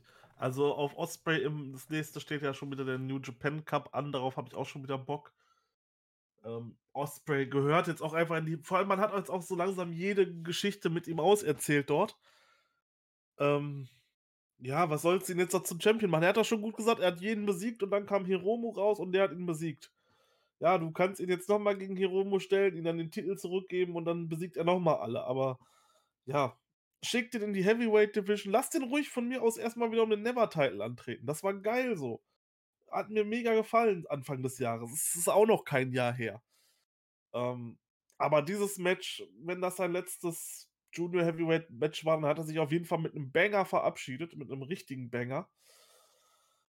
Holy shit, Leute, holy shit. Ja. Ich glaube, mehr muss man einfach nicht dazu sagen. Das war wirklich ein absolut fantastisches Match. Hiromo ist der 86. IWGP Junior Heavyweight Champion. Apropos Champions. Es geht ins Double Gold Dash, mein Freund.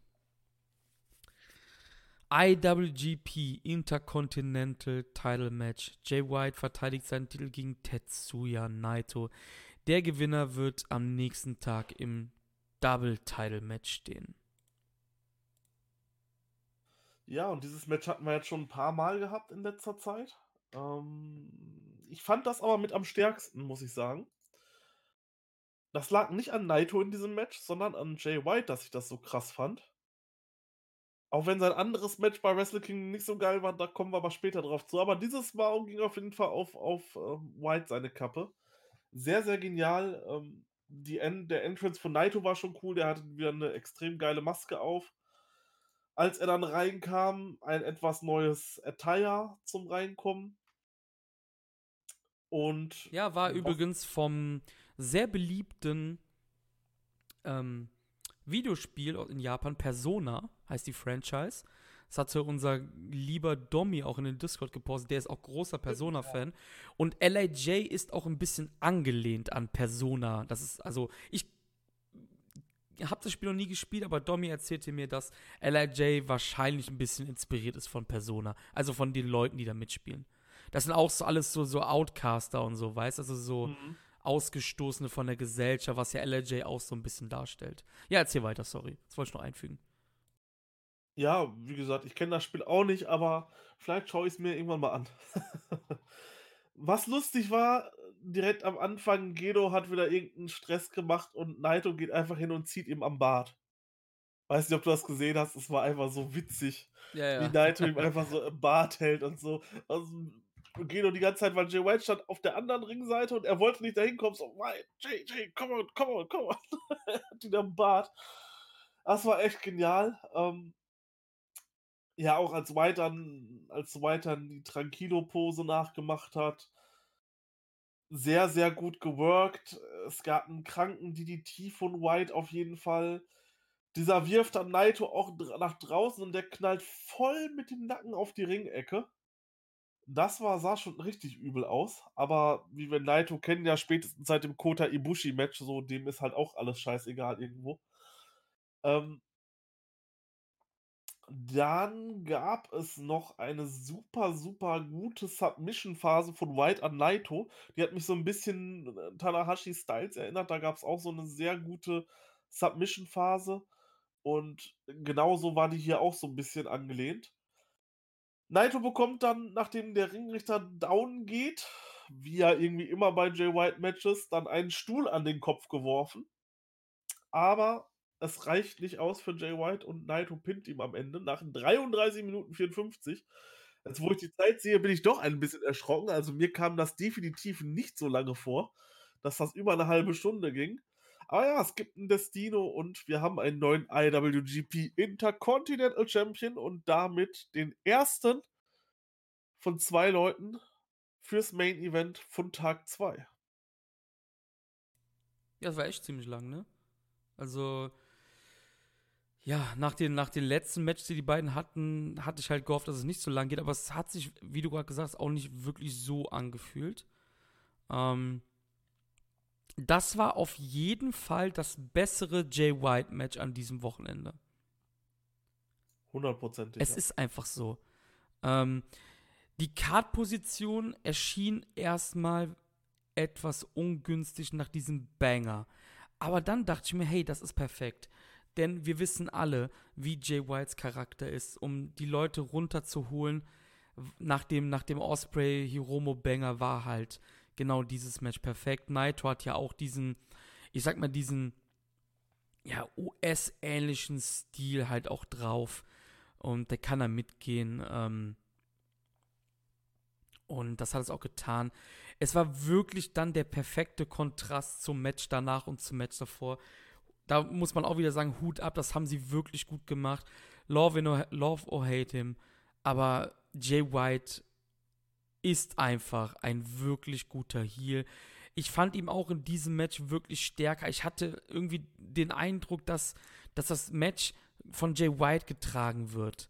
Ähm, er war halt für, also er war für diese Key Moments einfach zuständig. Und ja, ihr, ihr kennt das mittlerweile. Ein Jahr Shuyaku. Herzlichen Glückwunsch übrigens an uns selbst, haben wir noch gar nicht gesagt. Wir sind ein Jahr geworden mit diesem Ja, Podcast. stimmt. Wir hatten nach Stimmt. Wrestle Kingdom vor einem Jahr quasi angefangen mit dem Podcasten auf jeden Fall. Ähm, ihr müsstet mich mittlerweile kennen. Ich mag Jay White. Ich bin aber trotzdem kein Fan von den ganzen Eingriffen immer. Aber ich fand in diesem Match, es hat gepasst.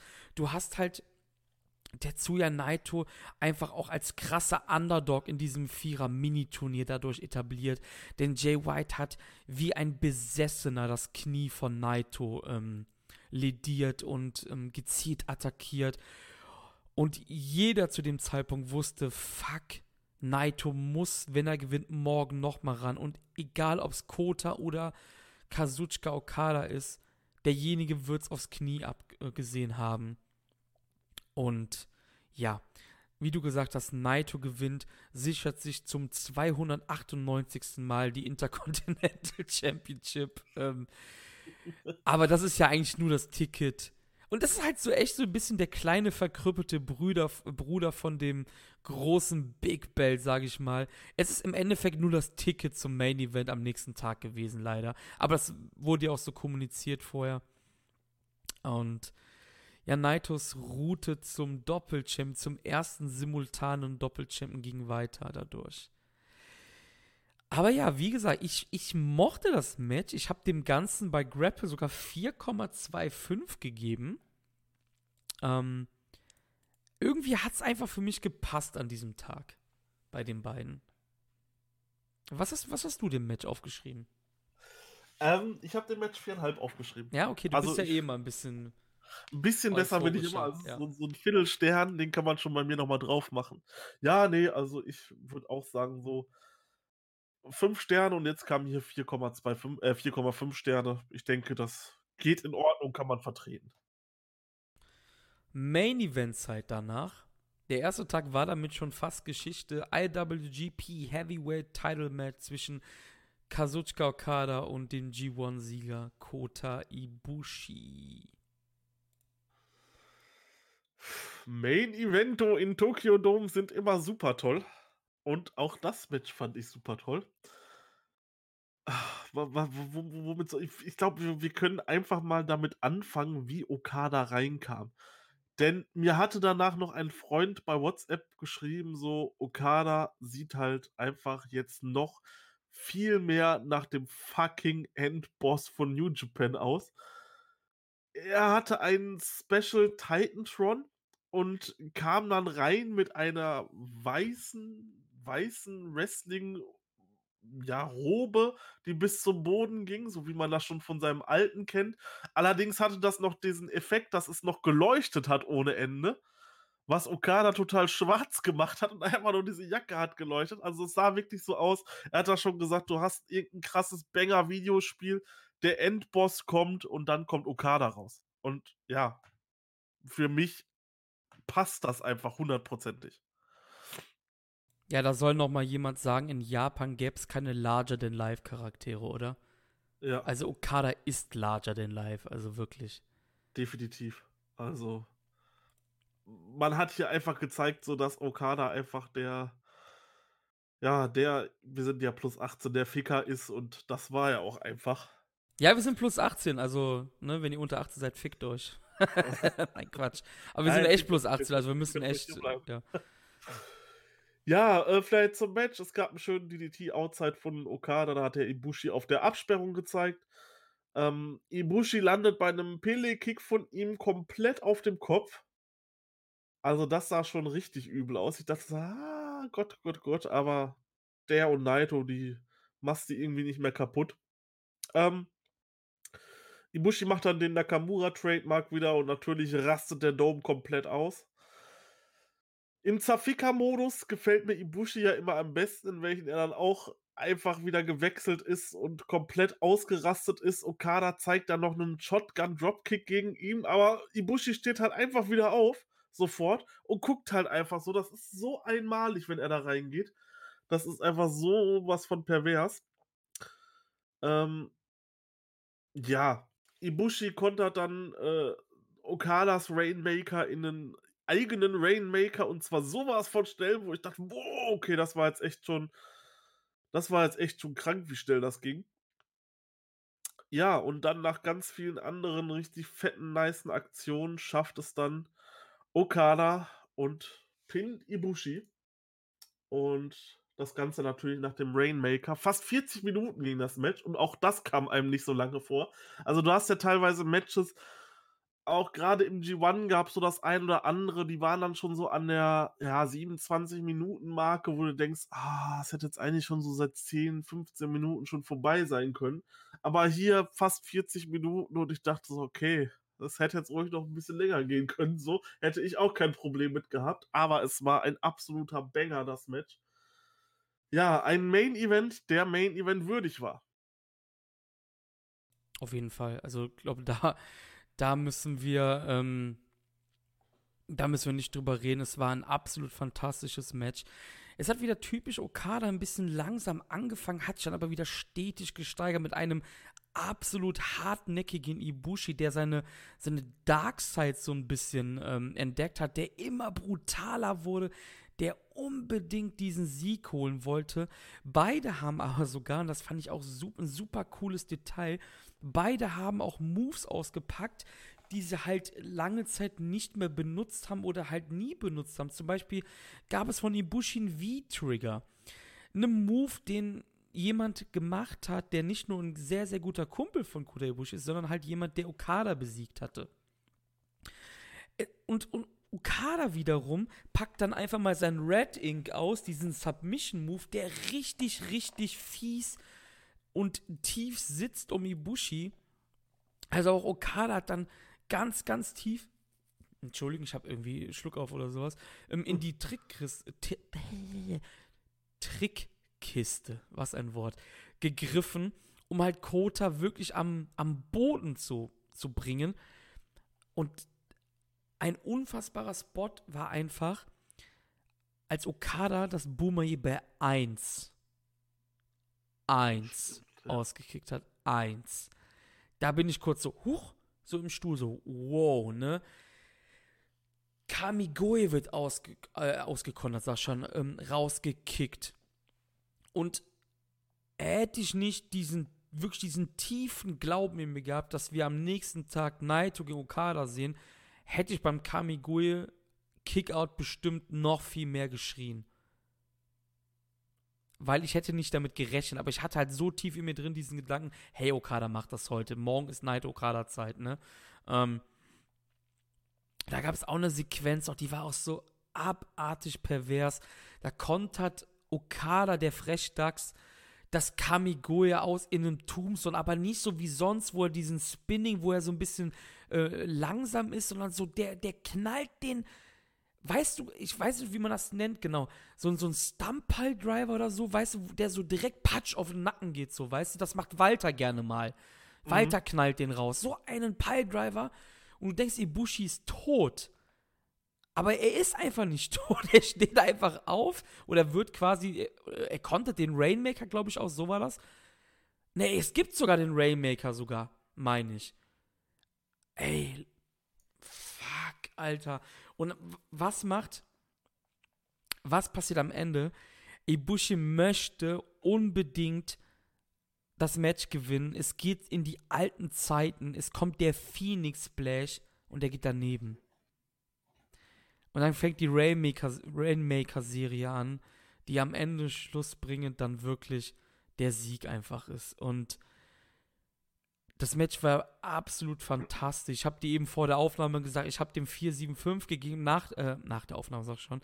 Ähm, gestern beim Dash dachte ich mir so, boah, das fand das schon eigentlich geiler als Tag 2 der Main Event, um das vorwegzunehmen. Ich lasse es jetzt dabei, aber es war absolut fantastisch hier, dieses Match und äh, keine Ahnung, also weißt du, es gibt ja immer noch Leute, die immer sagen, dass Okada halt, ah, das ist so langweilig, wenn Okada Champion ist und so, aber den möchte ich echt einen dicken Mittelfinger ins Gesicht strecken, weil Big Match Okada ist immer noch absolut gigantisch, ne? Also Special Performance einfach von beiden Männern hier. 40 also Minuten Action. Wow. Also abliefern tut er auf jeden Fall immer. Ich habe auch zum Schluss wirklich aufgehört mitzuschreiben, weil ich war einfach so in diesem Match auch drin. Ja, ähm, ja, ja. Deswegen habe ich halt so Sachen wie mit dem Phoenix Splash so stimmt, das habe ich schon gar nicht mehr mit aufgeschrieben gehabt, weil ich einfach so ist, oh Gott, oh Gott, oh Gott, oh ja, Gott, du sitzt ja. dann da irgendwann einfach nur, du kannst nicht mehr sitzen. Das ja, ist so krank und ja, auch nochmal zu dem Thema so Okada, auch wenn der ewig lange den Gürtel hat, so der haut aber seine Matches raus und jedes davon ist ein fucking Banger. Ja. Ist halt so, das ist so. kein, das ist kein, ne, es geht da nicht drum, so wie beispielsweise in anderen amerikanischen Entertainment-Ligen, dass dort der Gürtel irgendwie alle zwei Monate mal wechselt oder sowas. Ja, klar, du hast immer einen neuen Champion, aber was sind das denn dann auch für Titelverteidigung? Ja. Okada hat ihn jetzt seit, ähm, ja, seit Shivan Supercard gehabt und hat auch einfach in jeder Verteidigung abgerissen. So. Und hier jetzt auch wieder absolut krankes Match und von mir das zweite Fünf-Sterne-Match. Wie hat dir allgemein der Tag gefallen dann? Weil wir sind jetzt am Ende des Tages, also Naito kam noch raus und es gab halt natürlich die, die Konfrontation für den nächsten Tag. Ich muss sagen, dieser Tag war absolut fantastisch und hat ja eben schon angeschnitten wegen diesen Eight-Man-Tag-Match, aber ich fand, die haben halt irgendwie dann doch reingepasst am Ende. Es war wirklich eine solide, gute Undercard. Es hat sich immer mehr gesteigert. Dann hast du diese, diesen, diesen, diesen Styles Clash zu Hiromo Osprey. Danach kam ja dann äh, White und äh, Naito und danach halt Okada gegen ähm, Ibushi. Das hat genau in der Mitte von den beiden Matches perfekt gepasst. Ich fand, der Tag war unfucking fassbar rund am Ende. Unfassbar rund. Einfach. Es hat einfach alle, du hast einfach alles, was es gibt. Du hattest eine Hardcore-Schlacht, du hattest Magical Moments, für ähm, Hiromo und auch für David Finlay in dem Sinne jetzt, ne? Ähm, wirklich eine gute Undercut. Du hast das Liger Retirement Match 1. Ich war unfassbar glücklich mit Tag 1 am Ende. Das hätte ich vorher gar nicht so gedacht. Hör, hört uns mal, äh, hört euch mal den, äh, die, die Preview an. Da waren wir gar nicht so geil da drauf, ne? Nein, und das hat sich echt so bewahrheitet, so dass da lagen wir halt einfach falsch wirklich, wirklich sehr geil und ich werde auch noch ein finales Fazit nach Tag 2 ziehen und das wird überaus positiv ausfallen. Also ich war wirklich vollends zufrieden mit dem ersten Tag, kann man sagen. Sollen, sollen, wir, sollen wir zu Tag 2 direkt voranschreiten? Machen wir das doch direkt. Okay. Mal. Tag 2 Auch hier fing ich damit an mit der Zuschauerzahl, aber ich möchte die Zuschauerzahl am Anfang nennen. Die ist nämlich wirklich signifikant runtergegangen auf 30.063. Das hört sich wirklich nach einem nach einem mega Downer an. Und wenn man ehrlich ist, was, wenn du den Main Event hier anschaust, ist das wahrscheinlich auch etwas enttäuschend. Aber, Obacht, es ist keine Enttäuschung per se in dem Sinne, weil man hatte an zwei Tagen über 70.000 Leute im Dom. Ähm, und man darf nicht vergessen, der Sonntag ist in dem Sinne kein Wochenende mehr. Die Leute müssen am nächsten Tag arbeiten. Der 4. Januar ist etabliert in Japan. Die Leute wissen, am 4. Januar gibt es Action. Der 5. wurde erstmalig angesteuert. Ich glaube, das sind auch so kleine Rädchen, die dann halt, wo dann Leute gesagt haben, hey, ich gehe jetzt nicht mehr an die Abendkasse. Und wer weiß, Vielleicht ist es sogar so, dass nur 25.000 Tickets verkauft wurden und 5.000 Abendkassentickets sind gekommen wegen Naito und Okada. Das kann natürlich auch sein. Das ist möglich. Ne? Es ist natürlich auch eine Kosten- und Zeitfrage einfach, wenn du jetzt nicht aus Tokio bist, vor allem auch für Ausländer. Jetzt kann man sagen, hey, die nehmen auch den Dash mit, aber auch da sind Tickets, ähm, sind Tickets ja begrenzt. Und es kann ja sein, dass auch viele Ausländer abreisen mussten, weil sie keinen Urlaub mehr hatten, zum Beispiel. Das sind halt alles Kleinigkeiten. Ich möchte das jetzt auch nicht irgendwie hier super krass ähm, verteidigen, dass es 10.000 Zuschauer weniger gegeben hat. Aber ähm, 70, über 70.000 an zwei Tagen. Kannst du dich daran erinnern, was wir getippt haben in der Preview? Ich kann es leider nicht und ich habe es auch nicht nachgeschaut ich weiß es auch nicht mehr. Wir haben aber, woran ich mich hundertprozentig erinnere, mhm. gesagt, wenn man, wenn New Japan über beide Tage 70.000 Zuschauer zieht, dann wäre das ein phänomenales Ergebnis. Ist es auch, ja. Ist sogar leicht über 70.000 Zuschauer. Also, ja, geil, einfach nur geil. Ähm, ja, es kann halt auch daran liegen, so stell dir mal vor, jemand, der im ganz anderen Teil von Japan wohnt. Ja, genau. Der kommt dahin, der bezieht ein Hotel und müsste dann halt quasi nochmal ein Hotel beziehen für eine Nacht. So, das ist dann halt auch die Frage. So, macht das jeder, macht das nicht jeder? Tja, keine Ahnung, aber ich denke, auch damit kann man doch wunderbar zufrieden sein. Ja, auf jeden Fall. Das ist eine, das ist eine gute Zuschauerzahl insgesamt. Äh, und vor allem Ding auch hier, der Tag 2 alleine hat auch mehr Zuschauer gehabt als Wrestle Kingdom 11 zum Beispiel. Also ja, von, das ist schon, von daher, schon ähm, krass, wenn man das so überlegt. Ne? Ne, also man hat sich in den letzten Jahren unfassbar auch in, innerhalb von Japan, nicht nur im Ausland, man hat sich unfassbar gesteigert in Zuschauerzahlen. Ich meine, es gibt New Beginning in der Joe Hall erstmalig in Osaka und nicht mehr in der Edian Arena. Wie auch immer, es gab auch hier wieder ein Pre-Show-Match. Und oh, ähm, ja. dreimal oh, darfst ja. du raten, was mir passiert ist. Äh, du hast es nicht gesehen? Kann das sein? Ich habe nicht alles gesehen, weil ich habe ja eben schon erzählt, oder war das off? Ich weiß gar nicht mehr. Ich war ja krank und bin immer noch ein bisschen krank und ähm, ich habe mir schönen, schönen Wecker und alles gestellt und ähm, ja, und hatte dann eine Sitzung, sage ich jetzt mal so, ohne das weiter ins Detail gehen zu müssen. und die ging halt so lange, dass ähm, ich glaube, es waren, es war, ich habe gerade so gesehen, wie das ähm, Chaos-Team gepinnt wurde. Und dann kamen schon die Champions rein. Es war auf jeden Fall so, dass Los Ingobernables de Japón, in dem Fall Evil, Shingo Takagi und Bushi, alle Widrigkeiten überstanden haben und neue Never Openweight Champions wurden. Du hast das Match wahrscheinlich ganz gesehen. Und wie? Ich meine, es war auch ein Match, die Never Openweight Six-Man Tag Team Champions waren die längst amtierenden Champions aller Zeiten um den Belt und die längst amtierenden Champions, die noch aktiv waren zu dem Zeitpunkt. Okada hatte seinen Belt zwar auch schon seit März gehabt, aber die Never Openweight Championship, die Six-Man Championship, wurde schon im Februar geholt. Also hat man hier deutlich den längsten Run gehabt und das hat natürlich nochmal eine gewisse Spannung gebracht. Ja, ich habe es mir auf jeden Fall, ich habe mir auf jeden Fall angeschaut und ähm, zum ersten, das erste Team, was reinkam, war das Bullet Club Team gewesen.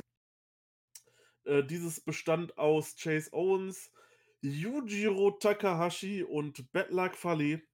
Das zweite Match, welches dann reinkam, war ein Chaos-Team. Und zwar Robbie Eagles, Yoshihashi und Tomohiro Ishii. Schade, dass man für Big Tom echt so gar nichts hatte. Das hat mich echt ein bisschen traurig gestimmt, aber gut, der wird dann wahrscheinlich über das Jahr wieder extrem glänzen, um dann zu Wrestle Kingdom 15 wieder in der Pre-Show zu versauern. Ja, ähm, ja, ist doch so. Also, ähm, Ishii schafft es dann, äh, Chase Owens zu pinnen. Nachdem Eagles vergessen hat auszukicken. Das kann man hier vielleicht noch erwähnen. Da gab es einen Pin von, ich weiß gar nicht wem, war das Chase Owens oder Yujiro. Auf jeden Fall ging das gegen Robbie Eagles. Er hatte ihn 1, 2, 3, aber der Ringrichter hatte schon vorher aufgehört und dann erst so hat Robbie Eagles, glaube ich, gecheckt, dass er auskicken soll. Hat dann irgendwie nochmal die Schulter hochbekommen. Auf jeden Fall sah das wirklich komisch aus. Ja, das dritte Team, welches rauskam, war dann Suzuki Gun und eigentlich auch mein Tipp, Yoshinobu Kanemaru, El Desperado und Taichi, welche rauskamen und sofort angegriffen haben. Aber Robbie Eagles, der eben noch vergessen hat auszukicken, revanchiert sich und rollt einfach Kanemaru ein. Eins, zwei, drei und das war's. Ja, das vierte Team ist dann LIJ. Evil schafft es dann, Ishii zu pinnen und dann kommt auch schon das amtierende Champion-Team raus. Ryosuke Taguchi, Toru Yano und Togi Makabe. Diese Leute, die schon so lange die Titel haben. Taguchi gestern noch mit richtig Momentum konnte er in dieses Match gehen, hat nochmal Liger besiegt. War eigentlich alles prädestiniert dafür, dass sie diese Titel nochmal verteidigen, aber wie es das Schicksal so will, dann gibt es irgendwo noch einen Shingo Takagi, der dann mal eben Ryosuke Taguchi pinnt. Und was soll ich sagen? Mai.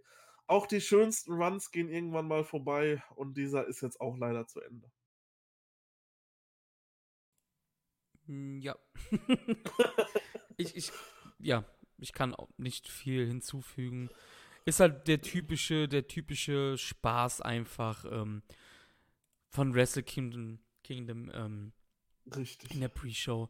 Was ich ziemlich interessant fand, war, dass ähm, Ishii hier von Evil per Darkness Falls gepinnt wurde und nicht per ähm, Evil. Also Evils Finisher heißt ja auch Evil, Everything is Evil.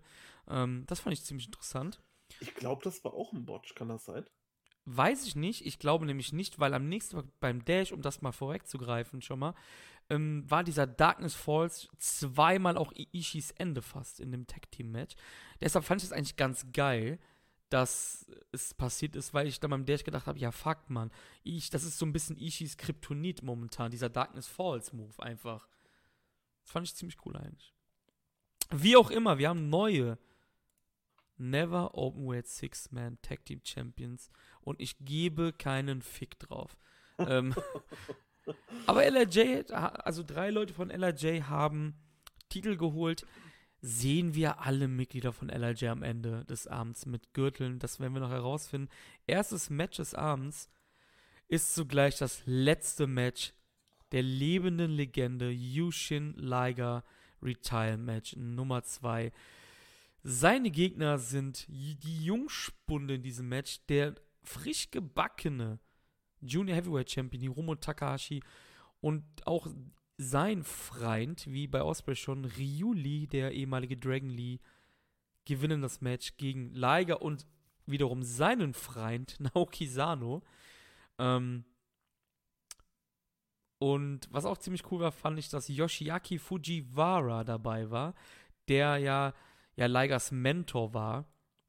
Der kommt mit zum Ring hier und sieht seinen Schützling nach der Time Bomb 2 verlieren. Ja, Kann man auch nicht richtig bewerten, das Match, sage ich jetzt mal. Ne? Eigentlich also, nicht, eigentlich ja. nicht. Da war so emotionsgesteuert. Ähm, Yoshiaki Fujiwara, ja, der Erfinder der Fujiwara Armbar. Kann man auf jeden Fall nochmal dazu sagen. Rio Lee hat mir toll gefallen, dass er auch mit einer Liger-Maske reinkam. Und er hatte den ROH Television Championship dabei gehabt. Da haben wir auch so ein bisschen vorher schon drüber spekuliert. Stimmt. Ähm, den hat er aber ganz normal um und der wurde auch ganz normal von den Kommentatoren erwähnt. So, ja, ganz normal stimmt auch nicht. Also es wurde erst so ein bisschen, hatte ich das Gefühl, so man, die drei wussten nicht, ähm, ob sie es erwähnen sollen. Erst hat Chris Charlton es erwähnt und dann hat Kevin Kelly einfach direkt weitergemacht. Also es Ach hat so, halt auf keiner. Ja. Ja, ich hab's, ich hab's ja auch auf Japanisch. Ähm, nee, Quatsch, das habe ich noch auf Englisch geguckt. Danach gab's da so ein, ähm, so ein Freeze. Da kann ich gleich was zu erzählen. Hast du ja nicht mitbekommen, weil du es nicht live geschaut hast. Ähm, ja, auf jeden Fall Lee kommt aber auch noch mit einem Shirt raus, der La Faction, Faction, ich weiß nicht, wie das im Spanisch aussprechen wird, also die Faction Ingo Bernable, was quasi jetzt so, ja, das neue Ingo Bernable Stable bei Ring of Honor ist, wo, wie heißt der nochmal? Wie heißt der Typ nochmal? Ich vergesse den Namen immer. Kenny King dabei ist. Kenny King Rouge und Dragon Lee und äh, Kenny Kings Valet, Frau, ich weiß es nicht, sind dabei. Und das fand ich ein bisschen komisch, dass Lee quasi mit diesem Shirt rauskam, weil das Logo ist nicht dasselbe wie von den Los Ingobernables aus Mexiko oder aus Japan, ähm, sondern es sieht aber sehr, sehr dem ähnlich. Und ich glaube, das hat ein paar Leute bestimmt in der Halle so, ja, ein bisschen matt gemacht in der Birne, sage ich mal, weil halt viele gedacht haben, ist jetzt Dragon Lee bzw. Ryu Lee äh, bei den LIJs? Ich hoffe, Ja, dass, dass das nicht mehr irgendwie so oft passieren wird. Das fand, das, das fand ich irgendwie ganz komisch, keine Ahnung. Ja, vor allem hinten auf dem, auf dem Hemd stand doch auch noch Dragon Lee drauf.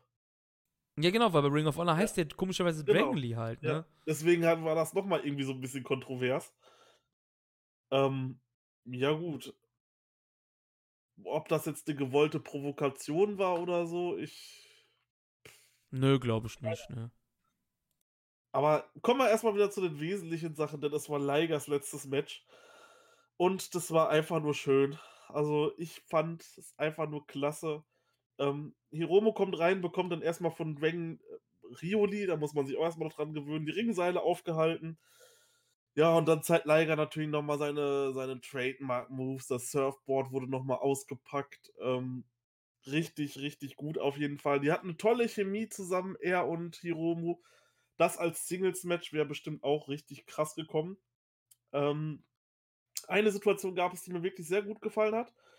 Hiromu taggt Rioli ein und Liger will dann auch Sano eintaggen. Allerdings rennt dann ganz schnell Hiromu an dem hinten vorbei und haut Sano runter. Das war auf jeden Fall sehr gut gemacht, weil Liger nur am Gehen war. Und er rennt einfach von hinten und haut ihn runter. Das war richtig cool gemacht. Ja, aber dann, wie du schon sagtest, Hiromu pinnt dann Liger in seinem letzten Match. Ja, und am Ende schenkt dann Rioli ihm noch seine Maske tatsächlich. Also die Liger-Maske von ihm, die er über seiner Maske hatte. Also nicht seine richtige Maske, sondern die, er darüber hatte. Verbeugt sich nochmal vor ihm. Sehr cool auf jeden Fall. Und wir haben das letzte Liger-Match gesehen. Ja. Ja, sehr, sehr traurig. Ähm, was noch viel trauriger war eigentlich, war, dass ich da meinen Stream verloren hat, verloren habe. Wie so viele andere bei Twitter, denn genau als der Pinfall kam, ist New Japan World weg gewesen. Bei manchen Leuten sogar drei, vier Stunden lang. Ähm, bei manchen Leuten nur eine Stunde oder so und pipapo. Ich habe erst auf Englisch geguckt, bin dann auf Japanisch geswitcht, weil es hieß, dass es da läuft. Ich habe quasi auch die erste Hälfte des nächsten Matches komplett verpasst und wie ich eben gesagt habe, durch Zeitgründen auch noch nicht nachgeholt. Ähm, und danach ging es dann auch. Ich habe dann halt komplett, die komplette Rest der Show halt auf, ja, auf Japanisch dann gesehen. Und zwar ging es dann beim nächsten Match darum, um die Junior Heavyweight Tag Team Championship. Und wie gesagt, da habe ich auch die über die Hälfte halt nicht gesehen. Roppongi's 3K haben sich zum x-ten Mal auch gefühlt ähm, ja, zu den Junior Tag Team Champions gekrönt gegen El Phantasmo und Taiji Ishimori. Mal sehen, wie lange es diesmal dauert, bis sie die Titel wieder verlieren. Ja, ist eine gute Frage, ja. Wie fandest du das ja Match? doch. Ja, ähm, es war okay. Es war okay. So, mehr würde ich dazu jetzt auch nicht sagen. Also, dass es jetzt irgendwie großartig war oder so, nein, es war, war, war cool, aber mehr auch nicht. Besonders gefallen hat mir das Show und Jo am Anfang, das hast du ja dann leider nicht gesehen. Die hatten ein Special Titantron, wo die dann halt auf einer Bank saßen und Rocky Romero ruft die an und es war halt alles sehr futuristisch angelegt und die haben dann so Helme aufbekommen und so. Das sah schon richtig cool aus. Ähm, Roppongi 3K haben sich dann auch direkt zum Anfang des Matches bei El Phantasmo und Ishimori gerecht. Die haben sie ja damals, als sie das, äh, als sie die Super Junior Tech League gewonnen haben, ja doch hart beim Feiern von hinten angegriffen. Da haben sie sich gerecht und ähm, haben da vorher ein bisschen drauf eingeschlagen. Sho zeigt dann einen wunderbaren Double Suplex gegen beide. Ähm, Ishimori und El Phantasmo wollen dann den, den Move von Shonjo, ich weiß nicht, wie er heißt. Dieser Move, da machen sie die Arme nach hinten und bereiten diesen Move halt vor den Tag Team Move. Ich weiß den Namen gerade nicht mehr hundertprozentig aus dem Kopf. Auf jeden Fall zeigen die den gegen Sho. Sho kontert aber wunderbar mit einem Frankensteiner. El Phantasmo zeigt dann noch einen Styles Clash, was natürlich für mich als äh, großer AJ Styles Fan auch sehr schön war.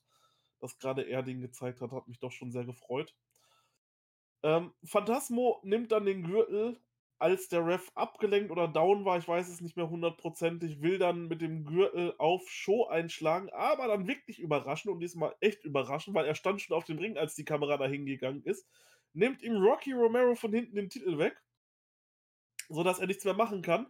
Allerdings will Phantasmo dann noch gegen Show ein Low Blow auspacken und ich musste so lachen, denn er haut ihm in die Kronjuwelen, tut danach so, ah, meine Hand tut weh und Show holt aus seiner Hose einfach einen Sackschutz raus. Das war einfach so genial gemacht. Ja, dann gibt es den Strong X und Phantasmo wird gepinnt und Jo zeigt dann auch, dass er einen Sackschutz anhatte. Also die haben sich auf jeden Fall vorbereitet. Das muss man mal so sagen. Ja, ich würde dem Match so gute vier Sterne geben. Es war gut, aber halt nichts Wow. überkrasses vielleicht. Okay, das finde ich echt übertrieben, weil das, was ich gesehen habe, war unfassbar langweilig eigentlich sogar. Aber Echt? ja. Also ich Ja. fand, ich, ich, ich habe drei gegeben und ähm, wie gesagt, Wow. das, was ich gesehen habe, halt, ähm, ich fand das Match extrem enttäuschend. Ich habe da halt ein bisschen mehr erwartet.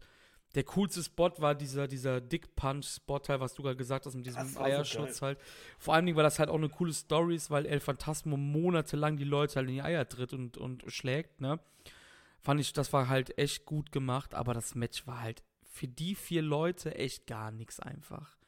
Fand ich ein bisschen schade. Also es hat sich jetzt nicht in die, in die Reihe einge, ähm, ja, eingegliedert von guten Junior-Tech-Matches bei Wrestle Kingdom. War, glaube ich, so eins der, vielleicht sogar das Schwächste der letzten Jahre. Letzten fünf, sechs sogar.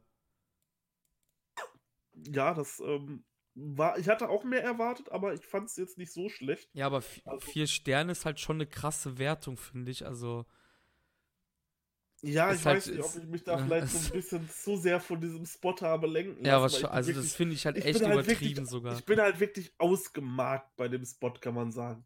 Ich habe mich echt nicht mehr eingekriegt. Das war wirklich eins der genialsten Aktionen, die ich so seit langem gesehen habe.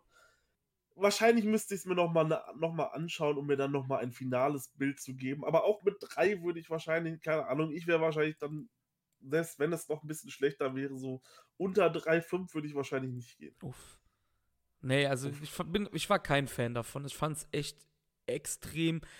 Extrem ist halt auch, wie es schon klingt, ein extremes Wort natürlich, aber ich habe halt viel mehr erwartet. Vor allem, weil Phantasmo sich halt über die Monate auch extrem gesteigert hat. Jetzt habe ich dreimal extrem oder so gesagt, oder viermal. Ähm, Es wird ein extremer Podcast. ja. Was ich halt cool fand, war, dass ähm, Roppongi halt auch einen neuen Schien, so, so einen neuen Finisher hatten am Ende. Es war ja kein Ja. 3K, wie sie das Match gewonnen haben. Ich weiß Nee, nicht. Strong Äh, X oder so stand da. Genau. Ja, genau. Fand ich halt ziemlich cool, dass sie halt auch hier, wie Romo quasi für Wrestle Kingdom dann wieder ein bisschen was geändert haben halt. Ja, neue Champions schon wieder, du hast es eben schon angesprochen. Ist auch so ein Evergreen, ne, mittlerweile. Tja. Bei Wrestle Kingdom ist halt, ja. Wahrscheinlich New Beginning verlieren sie die Dinger wieder, dann, dann rascht aber komplett aus, ey. Aber, aber da, aber da, auch da, da muss. Nee, muss nicht, weil mit Guido verdient mit dieser Division halt kein Geld, ne? Und interessiert sich halt auch wahrscheinlich nicht so sehr dafür. ich fand die letzten Jahre, also auch hier mit Despin Kanemaru, wo die den langen Run hatten, ich fand, fand die Division eigentlich gar nicht so schlecht, wie sie immer gemacht wurde. Aber ich finde halt irgendwie, dass Sho und Jo mittlerweile, das sind sogar die, die ich am wenigsten gerne sehe mittlerweile von den Teams. Weil ich irgendwie denke, hey, die sind gefangen in dieser Division. Da muss, man muss die doch mal ein bisschen aufpeppen, die Jungs. Das finde ich halt ziemlich schade einfach. Also, ob es mit dem Turn ist oder pipapo, aber wahrscheinlich wissen sie einfach nicht, was sie machen sollen, beziehungsweise sie, sie interessiert es dann halt doch nicht so sehr einfach. Also die, die, ja, die leitenden Federn von New Japan, sage ich jetzt mal dazu. Tja, im BOSJ, da werden wir wahrscheinlich wieder einen Show und Jo in Bestform erleben in Singles-Action. Ja, vielleicht passiert da ja irgendwas. Mal schauen. Mal gucken. Ja. Ja, das nächste Match des Abends, das dritte Rev Pro British oder Undisputed British Heavyweight Championship. Der Titelverteidiger Zack verteidigte dann auch gegen Sanada in einem knackigen Match, denn es ging nur 10 Minuten und 45 Sekunden, was ich aber ganz gut fand sogar. Und ich glaube, das haben wir beide nicht getippt, ne? Da wir haben beide auf Sanada nee, gesetzt. Nee, nee, wir haben beide auf Sanada gesetzt. Und das war für mich auch einer der Logs sogar, weil ich dachte halt dann wieder so, so wie RevPro halt gerne ist, ja, dann haben wir halt noch einfach New Japan in unserer Lineage, Title Lineage drin. Nee, war nicht so. Zack verteidigt. Tja, was soll man da sagen? Also das Match war wirklich großartig. Das hat mir richtig viel Spaß gemacht. Es war, hatte eine krasse Anfangsphase. Es war vor allem unglaublich technisch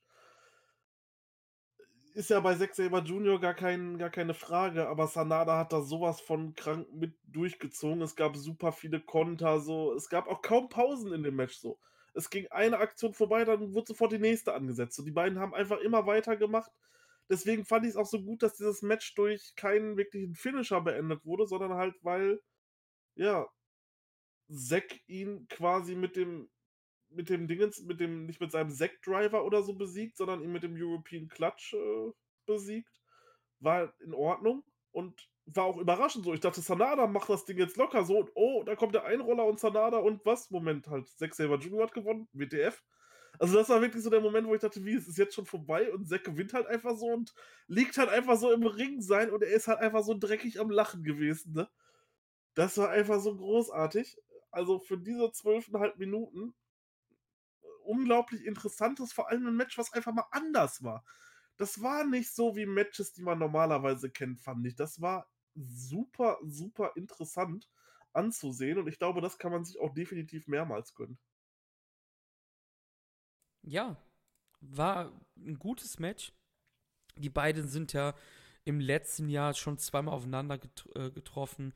Ähm, ich habe das jetzt mal kurz rausgesucht weil ich das ziemlich interessant fand. Ähm, ich habe diesem Match vier Sterne gegeben, habe das halt auch bei ihrem G1-Meeting damals gegeben in Dallas, also auch vier Sterne. Die beiden haben halt echt eine richtig, richtig geile Chemie, muss man sagen. Übrigens, das, was ich gerade angesprochen habe, das zweite Match 2019 gab es bei Rev Pro. Das habe ich aber nicht gesehen, wollte ich nur kurz anmerken. Also es gab nicht bei New Japan zwei Matches 2019. Eins bei Rev Pro, eins bei ähm, New Japan. Wie auch immer, ähm, ja, die beiden haben echt eine unfassbare Chemie zusammen. Das sieht so smooth aus, wenn die beiden durch den Ring gleiten. Das ist wie so, wenn du irgendwie zwei Aale hast, die da miteinander rumkuscheln oder zwei, ey, oder zwei, keine Ahnung, zwei Typen, die eingeölt sind, weißt du, die da übereinander drüber rutschen oder so, ne? Wirklich unfassbar. Du hast es gesagt, Zack. Von Zack sind wir es gewohnt. Sanada hat es jetzt auch schon mehrmals ähm, unter Beweis gestellt, dass er das halt auch kann. Und ähm, ja, Zack verteidigt ähm, in einem echt knackigen Match. Ich mochte die Matchzeit halt unfassbar. Also wie du gesagt hast, war dann vorbei und ich fand dann halt auch so, hey New Japan, guckt mal, ihr seht doch, ihr müsst nicht immer 25 plus Minuten Matches machen. Ihr müsst es nicht.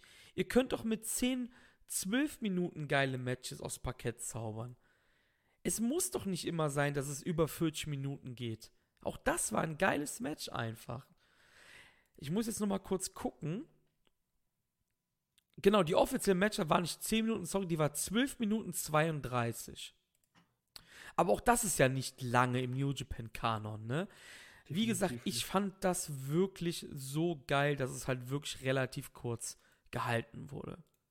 Das hat mir echt Spaß gemacht. Ich muss auch sagen, dieses Match hat mir richtig gut gefallen und ich gebe 4,25 Sterne. Du bist ja mal nur 2,5 mehr, 0,25. Ja. Muss ja auch mal, ne? Ja, genau. Nein, ähm, echt cooles Match. Äh, das Ding ist halt so ein bisschen bei den beiden. Ich glaube, wenn du sechs die nicht magst oder halt auch Sanada nicht so gerne magst, wirst du jetzt weniger Spaß mit dem Match haben. Vor allem, wenn du Sekt nicht magst, ne? Weil Sanada Ja. ist halt komplett in sechs, ähm, ja, in sechs Spiel halt reingekommen, so. Ähm, ja, und durch die Niederlage habe ich zu dem Zeitpunkt so ein bisschen auf einmal gedacht, fuck, morgen beim Dash nicht das, das was mit Sanada passiert eventuell. Aber das, ja, sie haben wieder einen ihrer berühmten Köder rausgelegt. Der Gedo, der alte Fuchs. Ja, das Ich nächste. dachte aber auch, ja. aber da kommen Ja, wir dann gleich ja. nochmal drauf zu. Das vierte Match des Abends war dann auch gleich wieder ein Titelmatch. IWGP US Heavyweight Title Match. John Moxley gegen Juice Robinson, die dritte. Und das Match war gar nichts.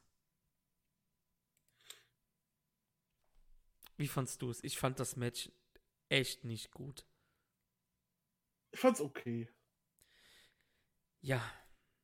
Aber, aber, okay. aber es, es war, es war halt. äh, Was hast du dem Match gegeben für, für Sternebewertung? Ein Dreieinhalb. Okay, ich habe 3, ne, ich habe 3 gegeben.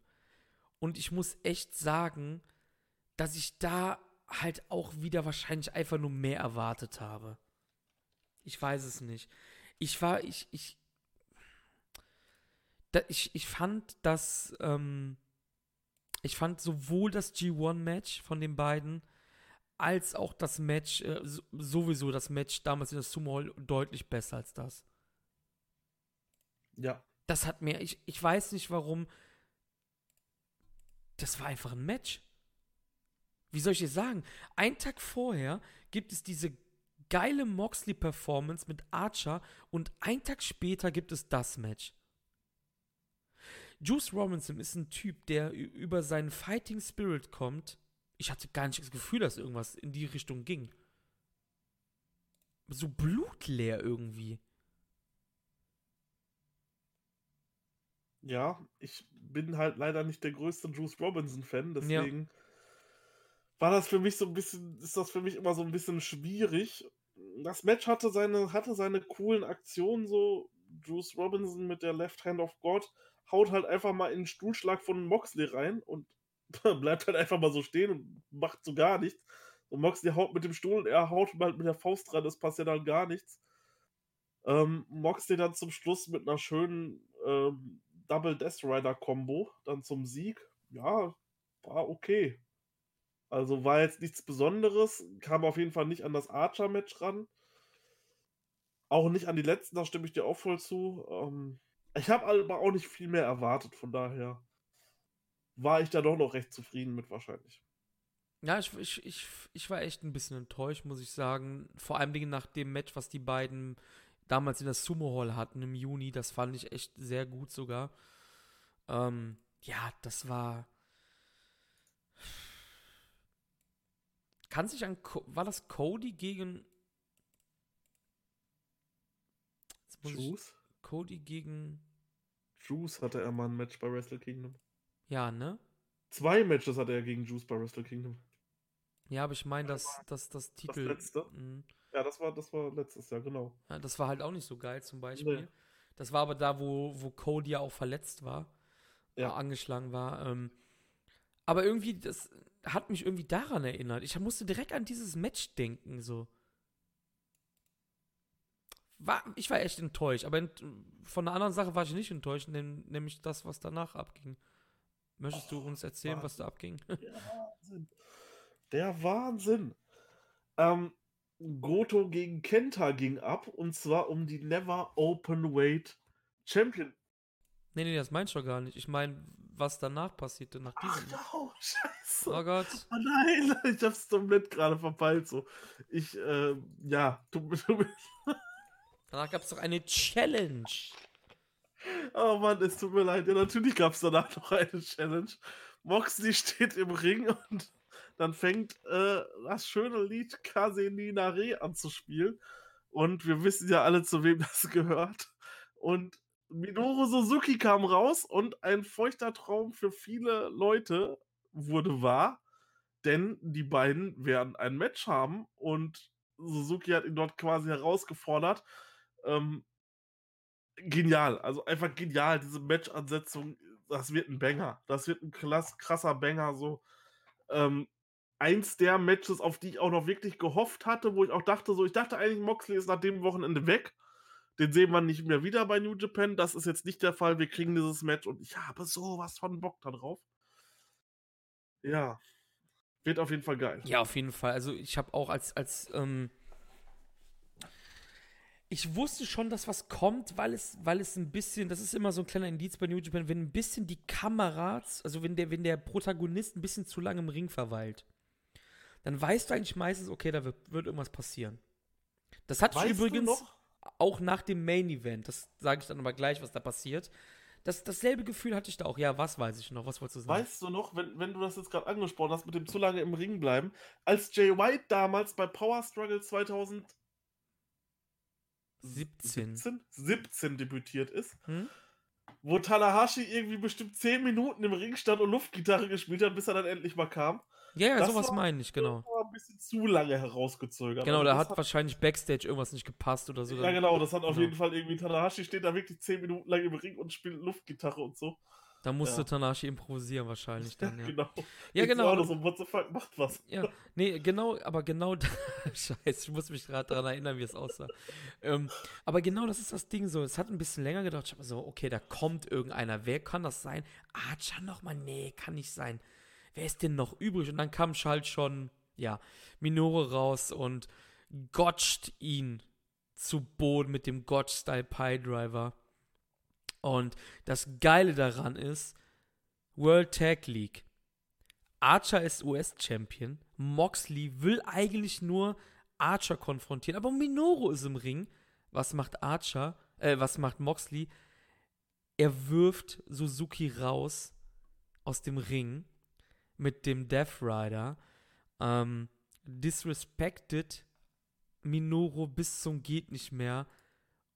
Und jetzt möchte sich, oder Minoru hat sich gerecht mit dem God-Style Pie Driver und möchte natürlich jetzt das Titelmatch haben und natürlich nicht nur seinem Buddy Lance Archer zu rächen, sondern natürlich auch sich selbst wegen der World Tag League. Chapeau New Japan, absolut geil gebuckt. Ja, hundertprozentig. Kann man echt nicht anders sagen. Also, das ist Das super wird so gemacht. geil. Das wird so geil. Das Und Match. Leute, ich habe und auch viele, viele, viele andere, wahrscheinlich die meisten, haben damit niemals gerechnet, dass Suzuki rauskommt. Ihr könnt mir erzählen, was ihr wollt.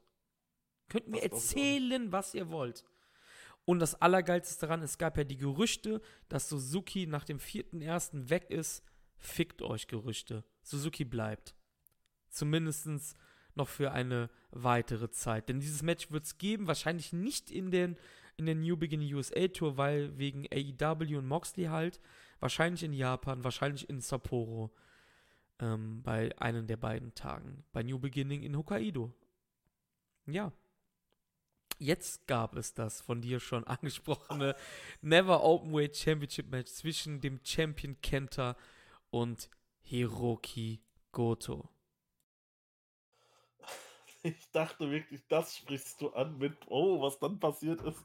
Weil es war halt wirklich eins der geilsten Matches an dem Abend. Da kann man sagen, was man will. Punkt, Ende aus. So. Die beiden haben ein unglaublich, unglaublich gutes Never Openweight Championship Match abgeliefert. Also genau solche Matches will ich um diesen Titel sehen. Dann wird das, äh, mausert sich echt so langsam zu meinem fast Lieblings-Championship hoch. So einfach weil diese Matches gerade da so geil drum sind. Ishii gegen Kenta war schon so ein Banger, jetzt Hiroki Goto noch dazu.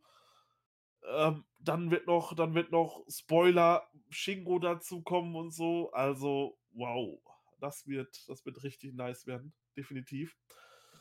Ähm ja, Kenta provoziert Goto erstmal ein bisschen mit dem Gürtel, bis diesen bis dieser diesen dann angreift und dann hat man einfach diesen dann hat man einfach diesen Kampfgeist von Goto gesehen. Kenta wirft ihn aus dem Ring und anstatt dass Goto dann erstmal irgendwie draußen langläuft oder so, nein, er rennt sofort wieder in den Ring rein, wird wieder rausgeworfen, läuft sofort wieder in den Ring rein. Sehr genial auf jeden Fall. Und ab dann habe ich auch wirklich dieses Match einfach nur noch genossen. Es war ein so stiffes, brutales Match, was die beiden abgeliefert haben. Genau sowas will ich um den Never Openweight Title sehen und genau dafür ist er meiner Meinung nach auch da. Der Strong Style Belt und das hat man hier einfach gemacht. Ich liebe, liebe, liebe dieses Match. Und auch hier, man hat es wieder nur 16 Minuten gemacht. Man hat nicht, wie vielleicht erwartet, 20, 25 Minuten gemacht. Man hat 16 Minuten hier gemacht und ist damit wirklich optimal gefahren. Auf jeden Fall, ich habe das Match geliebt, habe dem Ganzen 4,25 Sterne gegeben. Ich habe mich absolut unterhalten gefühlt. Ähm, Kenta ist einfach der asozialste Drecksack, den es gibt momentan. Es gibt keinen asozialeren Penner. Super geil, wie er da momentan einfach in seiner Rolle ist. Und da, ich spreche gar nicht über das, was danach noch alles passiert ist mit ihm. Ich spreche jetzt wirklich nur bis zu diesem Match, beziehungsweise nach dem Match. Kenta ist einfach. Kannst du dir vorstellen, er war vor einem halben Jahr. Ja, ich, ich, muss, ein, ich muss einen L nehmen, einen Loss nehmen. Das habe ich auch äh, schon zu Steffen gesagt. Steffen und ich ähm, haben ja die Podcasts gemacht nach dem G1 und wir haben dann beide auch gesagt, hey, wo soll die Reise mit, mit Kenta hingehen? So, wir waren ein bisschen enttäuscht von seinem G1, wie viele andere vielleicht auch. Und irgendwie der Charakter, das kam alles nicht so an und so. Ja, aber dann kam halt die Bullet Club-Scheiße, ne? Und das hat ihm, glaube ich, so ein bisschen die New Japan-Karriere gerettet wie er sich reingefühlt hat. Ich glaube, ohne das so, ich glaube, nach Wrestle Kingdom wäre wär vorbei gewesen für ihn. Aber die Bullet Club-Sache hat ihn, ja. Kenta spielt im Endeffekt genau noch denselben Punk, den er bei Noah gespielt hat, nur er ist halt 20 Jahre älter. Es ist nicht mehr 2006. Kenta ist nicht mehr so explosiv im Ring. Er ist nicht mehr physisch und athletisch in der Lage, sein altes Ich zu sein. Aber er hat immer noch er kann immer noch dieser, dieser Assi sein. Er kann immer noch im Ring 16 Minuten diese Sachen machen. Natürlich, wie ich gerade gesagt habe, nicht mehr wie 2006. Wer kann das schon? Ich kann auch nicht mehr wie 2006 laufen. Ne? Oder als Beispiel jetzt. Ne? Aber man merkt ihm einfach an, wo er in den letzten Jahren in der Promoschule war. Und das war halt bei der WWE. Ich finde, man merkt nochmal, der hat noch eine richtig dicke Schippe zugelegt zu seinen alten Indie-Tagen, was halt Mimik und etc. alles angeht.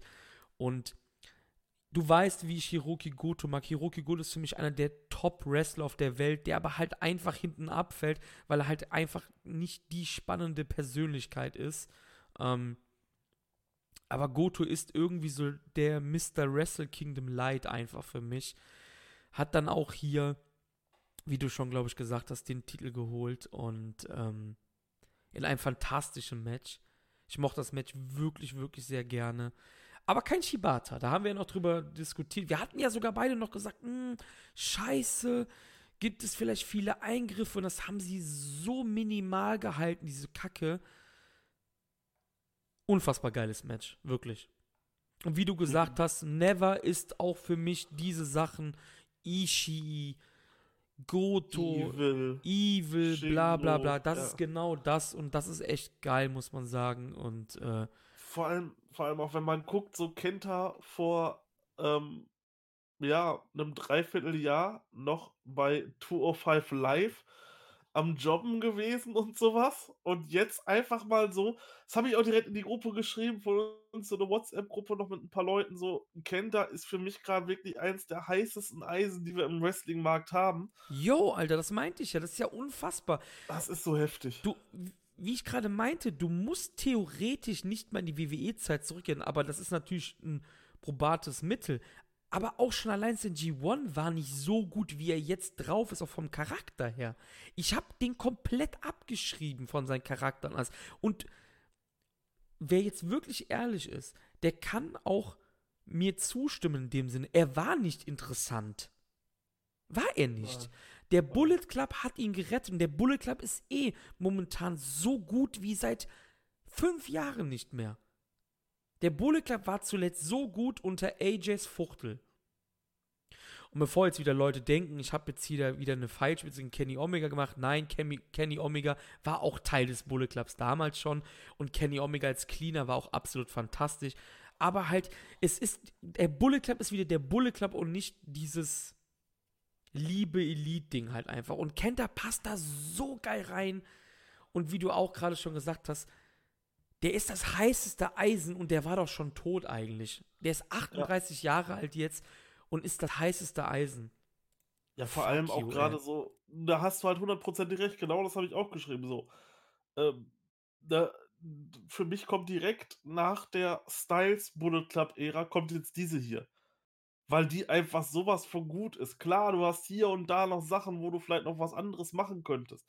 Aber alleine ein Kenter, ohne Scheiß, das ist einfach sowas von genial, dass du den in den Bullet, vor allem wie er in den Bullet Club kam.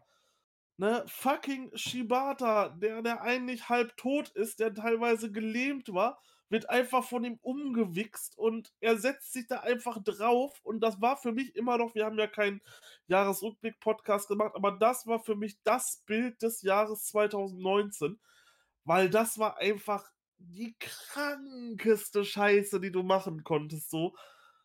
Mach das bei jedem anderen, aber mach das doch nicht bei einem, der schon wirklich mal fast gestorben wäre im Ring. Und dann machst du das einfach und er setzt sich da drauf. Einfach Wahnsinn. Wirklich. Kenta ohne Scheiß. Also wer was gegen Kenta sagt, sorry. Guckt euch den an, wie der sich seit dem G1, seit diesem Tag, das war der Stichtag, seit diesem Tag verändert hat. Man kann ihn einfach nur lieben. Ja, man liebt ihn, um zu hassen, ne? Oder wie sagt genau. man? Oder hassen, um zu lieben, wie auch immer. Ähm, ja. Machen wir erstmal weiter, weil wir haben gleich noch ein bisschen mehr Kindertalk. Ähm, das, das, das nächste Match war dann das Match, wo ich mich an dem Tag wirklich am wenigsten drauf gefreut habe, weil ich halt keinen Bock hatte auf dieses Loser gegen Loser Match einfach. Special Singles Match. Kota Ibushi gegen Jay White und Jay White hat das Match nach 25 Minuten mit dem Blade Runner gewonnen. Und die erste Frage, die ich habe, welches Jay White Match war besser an diesem Wochenende? Und ich glaube, unsere Antwort ist auch diesmal relativ identisch, oder? Ja, das erste. Auch wenn ich sagen muss, dass ich dieses Match gar nicht mal so krass ent also ich habe viel weniger erwartet. Mhm. Dafür fand ich es doch echt gut. Ja, man muss sagen, man also wir hatten beide schon erwartet, falls Jay White in ähm, in dieses, ich sag mal, wie man das im Fußball sagt, in das Spiel um Platz 3 muss, dass Jay White halt, wenn er da drin ist, halt viel mit Shenanigans arbeiten wird, weil der vierte Teilnehmer darf ja nicht nochmal clean verlieren, ne? Und das war halt auch der Fall. Also Kota Ibushi hat halt verloren weil Jay White und Gedo halt ein paar Bastarde sind, kann man sagen, ne? Es war halt wirklich echt overgebookt. Ich fand das Match zu einem bestimmten Knackpunkt sogar besser als das vom Vortag. Aber dann hat es mir einfach so madig gemacht. Und jetzt kann man natürlich wieder sagen, ach Chris, eben hast du Jay White noch über den Klee gelobt. Ja, ich weiß, ich weiß, es, ich widerspreche mich vielleicht auch und alles. Ich mag Jay White, ich mag auch den Charakter, aber manchmal habe ich dann auch so Tage, das habe ich dir auch, glaube ich, dann bei WhatsApp geschrieben, wo ich dann so ein bisschen denke, so, lass den Jungen ein bisschen mehr wresteln einfach, ne? Und wie gesagt, ich verstehe es, Ibushi durfte mhm. oder sollte, musste mit Bullshit gepinnt werden, weil stell dir vor, du lässt den, nicht, ja. ne? Und ähm, ja, ich fand es auch nicht so schlecht, wie es viele andere fanden, aber ich fand es halt da wirklich, wirklich eklatant schlechter als das vom Vortag, weil es hat es mir einfach super malig gemacht irgendwie. Ja, wie gesagt, es hatte, es hatte auf jeden Fall aber trotzdem richtig nice Aktion. Ähm, Ibushi, ich weiß nicht, ob du, die, ob du dich an die Situation, das war ganz am Anfang, äh, erinnern kannst. Jay White schlägt ihn quasi von in dem Ring nach draußen und er landet halt einfach wirklich wie ein nasser Sack auf der Absperrung. Das sah sowas von gut aus. Und dann wieder dieser Ibushi-Zafika-Modus, wie auch schon gegen Okada so. Er klatscht halt einfach Jay White um, zieht ihn am Arm wieder hoch, dass er sich hinstellen soll und sagt, ey, schlag mich, schlag mich. Klatsch, äh, äh, haut ihm Jay White ein und er haut ihm sofort einfach wieder um und sowas. Also richtig krass. Dann gab es noch ein Ding, wo man wieder sagen muss, das muss man Jay White wieder zugute halten, so von wegen, ja, hier schlechter Wrestler und sowas. Da hatte Ibushi einen, einen, einen Move gebotcht, oben auf den Ringseil. Und White hat ihn dann einfach hochgenommen und hat ihn dann einfach auf den, auf den Ring geslammt, so, um das halt zu überspielen, wie schon bei Mox und so. Mhm das war auf jeden Fall richtig nice. Natürlich dann, dass Guido wieder eingegriffen hat und so. Ja, keine Ahnung. Er hat dann natürlich aber auch ordentlich kassiert. Das hat mich sehr gefreut. So, Ibushi haut ihn dann einfach im Zafika-Modus, nachdem Guido zieht ihm von hinten einen Stuhl über. und, und Guido und Ibushi dreht sich einfach um und haut ihn einfach ein und der knallt sofort auf den Boden, verliert die Mütze. Einfach wirklich, wirklich richtig lustig. Ähm, Gedo wacht dann aber irgendwann wieder aus, und zieht dann nach einem, bei einem Pin dann den, den Ref raus. Das nutzt White natürlich und wirft halt Ibushi einfach einen Stuhl. Aber sowas von übel in die Fresse. Das war ja aus zwei Metern nicht abgebremst, einfach voll durchgezogen ins Gesicht. Und Ibushi bleibt einfach stehen, bis dann, bis dann Gedo kommt und ihn dann noch mit einem Schlagring eingibt. Ja, dann verpasst White ihm nach dem Match noch einen Blade Runner, trotzdem irgendwo halt eine krasse Story. So, ich weiß nicht, ich würde jetzt. Dieses Match war wirklich schwierig zu bewerten. Ich hätte diesen Match jetzt. Ja, weiß ich, ich hätte es vielleicht so auf, auf Sanada-Seckenniveau ein, eingeschätzt, so. Also 4,25 Sterne hätte ich dem Ganzen so gegeben. Ja, ich habe weniger bewertet. Ich habe auch schlechter als Sanada gegen Sek bewertet. 3,75. Es hat mich halt am Ende einfach nicht abgeholt, aber gut. Ähm, ja, durch den Sieg von Jay White habe ich dann zu dem Zeitpunkt gedacht, okay, das ist auf jeden Fall so jemand, der für New Beginning in Frage kommt. Ähm, damit könntest du Osaka füllen, aber dazu kommen wir dann gleich an einer anderen Stelle. Wir hatten dann noch einen Spot, der uns gezeigt hat, ähm, ja, die nächsten Daten, die nächsten Shows, wann, wo was ist. Wir hatten natürlich dann die wir schon wussten, zum Beispiel New Beginning in Sapporo, also in Hokkaido, am 1. und 2. Februar. Osaka Joe Hall, New Beginning, also erstmalig, wie ich, ich eben schon erwähnt hatte, in der Joe Hall, nicht mehr in der Eden Arena, am 9. Februar. Am 3. März gibt es dann, glaube ich, im Ottawa Gymnasium, wo dann auch der Dash stattgefunden hat, einen Tag später jetzt hier, ähm, gibt es die Anniversary Show, die New Japan Cup Finale müsste das Finale gewesen sein, dann 20. und 21. März. Da gucke ich kurz on the fly, weil ich mir das nicht notiert habe. Ähm, Nochmal, wo die stattfinden, ob sie da wieder in ein, ähm, ob sie da außerhalb von Tokio sind für die letzten Tage. Ja, sind sie. Sie sind wieder in Niigata, in Nagaoka. Dann haben wir am 31. Mai, also zehn Tage nach dem New Japan Cup Finale,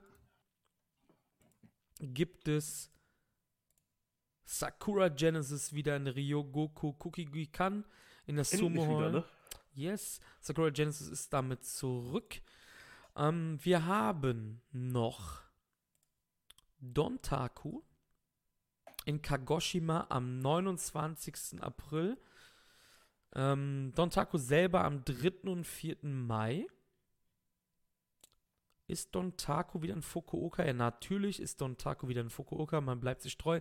BOSJ-Finale ist diesmal Juni 6 nicht mehr in der Sumo, sondern im Ottawa Gymnasium. Da veranstaltet man 2020 jetzt ein bisschen öfter anscheinend. Dominion ist Juni 14, Joe Hall natürlich. Und jetzt kommt das, Entschuldigung, das Allerspannendste. G1 Climax wurde verlegt in den Oktober wegen den Olympischen Spielen, die in Tokio stattfinden im Sommer. Finaltage sind am 16., 17. und 18. Oktober nicht mehr in der Budokan, sondern auch da wieder zurück in der Sumo Hall. Und den Move, unabhängig von den Olympics, finde ich den unfassbar geil, weil wir haben so eine kürzere Road to Wrestle Kingdom und dadurch vielleicht mal auch eine interessantere, weil wenn man sich überlegt und wenn man ganz ehrlich ist, viele Events braucht man nach dem G1 gar nicht mehr, weil man weiß eh, was passiert. Briefcase wird verteidigt, Heavyweight-Titel wird verteidigt, fertig. Oder wie siehst du das? Ja, genau so wird es sein. Deshalb ja, also. ist das gut, dass der G1 jetzt im Herbst ist, finde ich. Das hätte man schon letztes Jahr machen sollen, vielleicht. Ja, ja. Ne? Das einzige, das einzige ist natürlich, was, was, was passiert mit KOPW. Ja, gibt's nicht dieses, äh, dieses Jahr. Wurde ja auch nicht angekündigt. Das Ding ist, ich vermute auch, dass wir im Sommer viele Shows im Ausland sehen werden, weil während der Olympics weiß ich jetzt nicht, ob die da fette Sachen in Japan raushauen werden, ne? Hoffen Sie verlegen- London. Sie verlegen den G1 aus dem Sommer. Das heißt schon, sie rechnen nicht damit, viele Zuschauer zu ziehen. Sprich, es ist Zeit für London, beziehungsweise ich kann mir sogar vorstellen, dass es eine UK-Tour geben wird diesmal. Die vielleicht in London endet, vielleicht mit drei Stops, beispielsweise in, keine Ahnung, Birmingham, Liverpool und vielleicht irgendwo nördlicher Newcastle oder vielleicht südlicher in, keine Ahnung, gibt ja einige Städte in England, die hier in Portsmouth ist halt auch eine Wrestling-Stadt in England oder in Wigan ist auch eine Wrestling-Stadt in England. Ähm, Wolverhampton oder sowas, kann, kann ich mir alles gut vorstellen. Ähm, natürlich USA-Sachen auch, aber G1 im Herbst klingt gut. Ja, ist auf jeden Fall mal was anderes. Wird, wird denke ich, mal sehr interessant zu sehen sein. Ja, danach ging es mit Matches weiter. Oh ja.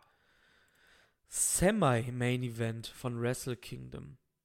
Chris Jericho gegen Tanahashi. Eine Paarung, die vor zehn Jahren vielleicht sogar noch mal einen Ticken geiler von ihrem Bass gewesen wäre. Aber das stimmt vielleicht auch gar nicht, weil das Match war wirklich, wirklich gut. Chris Jericho hat Tanahashi besiegt. Nach dem Walls of Jericho. Wie fandst du das Match? Ja, wir haben ja vorher echt so ein bisschen, ähm, ja, so ein bisschen, so ein bisschen diskutiert, so wie wird dieses Match werden. Es ist halt einfach so von uns als Big Match-Paarung klassiert worden. Wir haben gesagt, pass auf, das Match ist da, um halt Zuschauer zu ziehen. War es auch im Endeffekt. Allerdings haben die beiden hier echt einen krassen Banger abgeliefert, so wo ich nicht dran gedacht hätte, dass das vorher kommt. Äh, Tanahashi hat erstmal neues In-Ring-Gear, was mir sehr gut gefällt. Dazu am Anfang von seinem Theme, ne? Theme-Song noch Genau. Veränderungen, genau. Go, Ace, go, Ace. So kommt das auch relativ schnell dann rausgemalt. Also man hat da schon ein Fand ich aber gemacht. weniger geil, muss ich sagen. Das stimmt. Mehr, mehr Go Ace natürlich, aber ähm, ja. Das Outfit, das fand ich allerdings richtig Mhm. schick. Das hatte echt was. So mit dem Grün mit drin. oh, Das kann man schon machen so. Ähm, Jericho kommt mit dem AEW-Gürtel raus. Gut, das war ja auch dann nach den letzten Promos auch von New Japan-Seiten klar, dass das passieren wird. Ähm, nicht zu Judas. Du hast das ja noch nachgeschaut. Es hat ja nur AEW die Rechte, äh, Fossi-Musik im Wrestling zu Genau, vermarkten. also so habe ich das halt recherchiert bekommen. Ja. Es macht ja auch Sinn halt, ne? Es wurde ja nicht gespielt. Ähm, ja, dann gab es natürlich diese Sachen so, die beiden wollten sich natürlich immer so ein bisschen so am Anfang necken, so ein bisschen übertrumpfen, so äh, Tanahashi äh, stellt den Fuß auf, auf Jericho, als dieser am Boden liegt und ruft halt einfach so, come on, baby.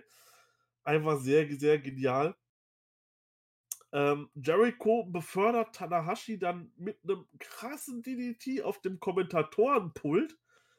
Outside, einfach nicht durch den Tisch, sondern einfach auf den Tisch. Der bleibt halt einfach heile, weil er genau dort aufgekommen ist, wo auch die Füße sind. Also das muss schon wehgetan haben, glaube ich. Ähm, ja, Jericho, wie er Jericho ist, macht natürlich seinen Mittelfinger in die Kamera wieder, wie immer bei New Japan. das ist ja schon mittlerweile klar. Äh, spielt dann auch noch ein bisschen Luftgitarre. Versucht dann tatsächlich einen High-Fly-Flow zu machen. Dieser gelingt ihm allerdings nicht. Tanahashi weicht aus und lächelt einfach richtig geil in die Kamera. Das fand ich sowas von badass, wie er das da einfach gemacht hat. Ja, ähm, es gibt natürlich dann wieder den High-Fly-Flow nach draußen. Jericho schlägt dann mit seinem Gürtel, den er abmacht, nicht, dem, nicht den All Elite Wrestling Gürtel, sondern den Gürtel, den er so umhat, schlägt er auf Tanahashi aus, peitscht ihm so ein bisschen aus. Dann gibt es den Codebreaker, beziehungsweise den High-Fly-Flow into Codebreaker. Das war auch eine sehr coole Kombination. Aber damit sollte es nicht zu Ende sein, denn es ging tatsächlich mit den Walls of Jericho zu Ende. Und Tanahashi tappt hier. Und das war ein wirklich interessantes Finish. Super, super interessantes Match. Und die beiden alten Säcke haben es einfach immer noch drauf. Ja, ich, ich fand das Match wirklich, wirklich, wirklich gut. Also, ähm, Hätte ich, hätte ich echt im Vorfeld nicht gedacht, aber nicht wegen Tanahashi, sondern eher wegen Jericho, weil mir nicht alle New Japan Matches von ihm so zugesagt haben, aber das Match war echt stark, muss man schon sagen. Ähm, was hast du dem Ganzen gegeben? 4,75. Okay, ich, also, so bin ich jetzt nicht gegangen, das ist wieder typisch Marius. Ich habe 4,25 äh, bin ich mitgegangen. Ähm, Jericho sieht zwar nicht mehr so krass im Shape aus, da gab es jetzt auch voll Body-Shaming. Also, ja, sowas finde ich auch wieder äh, unfassbar daneben, weil so sehen wir wahrscheinlich nicht aus mit über 50. Ähm, yeah. Aber der Typ hat in diesem Match gezeigt, dass er es noch kann. Und mit diesem Sieg kann man auch sagen, dass eine gerüchtete Zusammenarbeit vorerst auf jeden Fall vom Tisch ist. Definitiv. Ähm, hätte Tanashi gewonnen, sähe das Ganze, also hätte man wieder spekulieren können. Aber so ist das Ganze erstmal vom Tisch. Wie du schon gesagt, gab einige coole Spots, auch hier die Air-Gitarre ähm, auf dem Top Rope und alles und ähm, ja, Tanahashi und Jericho sind halt dafür bekannt, dass sie auch großartige Story, äh, Stories im, im Ring halt erzählen können. Das hat man halt hier gesehen. Das sind halt beide Kenner ihres Werkes. Das sind beides, ja, auch lebende Legenden, kann man sagen. Unabhängig von seiner AEW-Tätigkeit, also eine WWE-Legende und äh, die New Japan-Legende halt. Und ähm, es hat mir überraschenderweise echt viel Spaß gemacht. Und ich muss sagen, auch hier 22 Minuten ähm, vergingen echt, vergingen wie im Flug, muss ich sagen. Also ich hatte jetzt nicht das Gefühl, dass ich jetzt schon über 20 Minuten da ähm, ja, vor der Kiste sitze halt, sitze halt. Nee, hat Spaß gemacht und ähm, Tanahashi verliert ein Dome-Match, das gab es auch schon länger nicht mehr. Tja. Wir haben ja, wir sind ja tatsächlich vorher mal im Vorfeld durchgegangen. Also seit 2008 standen nur Tanahashi und Okada im Main Event und haben auch immer gewonnen. Mhm. Aber das sollte sich ja dann mit dieser Wrestle Kingdom ändern, ne? Ja, und es war halt im Endeffekt, also bei der Preview wussten wir ja noch gar nichts von dieser AEW Stipulation. Ja. Beziehungsweise heißt Stipulation. Man hat halt einfach gefragt, hey, können wir das kurz sagen? Ähm, da gibt es ja, gibt's ja dieses Gerücht, dass Rocky Romero mit Chris Jericho halt zu Tony Khan gegangen sind. Das haben wahrscheinlich auch einige von unseren Zuhörern gehört oder gelesen. Und man hat halt gefragt, darf man halt, äh, darf Chris bei den New Japan Kameras sagen, wenn Tanahashi gewinnt, bekommt er ein Titelmatch. Tony Khan hat dem wohl zugestimmt, auch dass er den Gürtel tragen darf halt. Und ähm, hätten wir die Preview an diesem Zeitpunkt gemacht, hätte ich auch getippt, dass Jericho das Match gewinnt. Wussten wir zu dem Zeitpunkt nicht und wir haben beide auf Tanahashi gesetzt. Kann das sein? Ich meine ja. Ja, richtig. Und ähm, darum habe ich auch gesagt, dass vorerst auf jeden Fall eine Kooperation beziehungsweise noch gar nicht zur Sprache kam, wahrscheinlich einfach nicht vom Tisch, sondern sie kam erstmal nicht zur Sprache. Und ähm, vielleicht nähert man sich gerade erst wieder an bei ja. den verhärteten Fronten, sodass man genau. halt so wieder miteinander klarkommt. Und das war jetzt, ich würde es vielleicht eher so als erstes Zeichen deuten, dass es kein böses Blut zwischen den beiden Ligen gibt. Ja. Kann man so stehen lassen, ja. Sollen wir zum Main Event gehen? Gehen wir zum Main Event. IWGP Heavyweight und Intercontinental Titelmatch. Der IC-Champion Tetsuya Naito traf auf den Heavyweight-Champion Kazuchika Okada. Six, seven years in the making. Wow, das war einfach nur riesig, das Match. Also, Wahnsinn. Ähm, wer sich gerne mal mit der Story um Naito, die hier gerade auch angesprochen wurde, ähm, mal auseinandersetzen möchte. Ich glaube, auf Daily Motion befindet er sich aktuell. Das ist ein Nutzer, der heißt Showbuckle. Der hat ganz viele Videos zu New Japan Storylines gemacht. Und wir könnten hier zwar jetzt wahrscheinlich äh, ewig erklären, aber schaut euch dieses Video an. Es war wirklich perfekt gemacht. Das ist 'n 20, 25 Minuten Video und erklärt halt diese Storyline einfach mal perfekt. Man dachte, dieser Moment kommt schon bei Wrestle Kingdom 12. Äh, dazu zu dieser Zeit wurde das Match auch gemacht, also ungefähr vor 2 Jahren wurde dieses Video gemacht. Da gab's ja auch Naito gegen Okada im Dome. Schaut euch das einfach an und bildet euch einfach eure Meinung zu dieser Storyline und seht einfach, wie unfassbar genial das Ganze ist. Ja, wir können's kurz anreißen. Es geht halt einfach darum, Naito wurde damals ähm, des Main Events beraubt gegen Okada durch einen Fanvote, was Tanahashi und ähm, Nakamura gewonnen hatten. Und ähm, damit war erstmalig das IWGP Heavyweight Title Match im Summer Main Event. Okada hat gewonnen. Die Fans haben Naito als Babyface, als quasi designierter Nachfolger damals von Tanahashi, als Stardust Genius, nicht wirklich angenommen. Und aufgrund, aufgrund dieser, ja, dieser, dieser, dieser, ich möchte jetzt nicht sagen Fehler, weil Naito hat ja keine Fehler gemacht, aber auf, aufgrund dessen, dass die Fans Naito nicht als Stardust Genius, als Babyface, als Ace, neues Ace, der Face, der Main Unit angenommen haben, gibt es heutzutage den LIJ Naito. Der ja. wäre nicht existent, Leute, wenn es damals quasi gescheitert wäre. Da muss man auch wieder sagen, Gedo ist einfach der Motherfucker schlechthin. Der hat aus einer Not eine Tugend gemacht. Und ähm, ja, darum geht es halt einfach in dem Video. Und dass halt wirklich wirklich Hass in sich trägt seitdem, einfach gegen alles, was irgendwie corporate ist, also gegen Tanahashi, gegen Okada, gegen diese. Den IC-Belt. Ne, und ja, das alles halt, ne. Das kommt alles nicht von ungefähr. Und es war halt wirklich six, seven years in the making. Es steht 2 zu 0 für Okada im Dome gegen Naito. Okada hat ihn zweimal gedemütigt. Doch dieses Mal hat er sich gerecht. Und wie er sich gerecht hat. Fünf und über 35 Minuten ging das Match. Tetsuya Naito wurde der allererste simultane Doppelchampion in der Geschichte der, ja, der IWGP, in der Geschichte von New Japan. Und wie episch war das bitte, als beide in diesen weißen Rom sich gegenüberstanden. Oh, das war so krank. Ich ja. muss wirklich sagen, ich hatte irgendwie ganz kurz so ein Bild von Misawa und Kobashi vor mir. Einfach nur von dieser, von dieser Magie.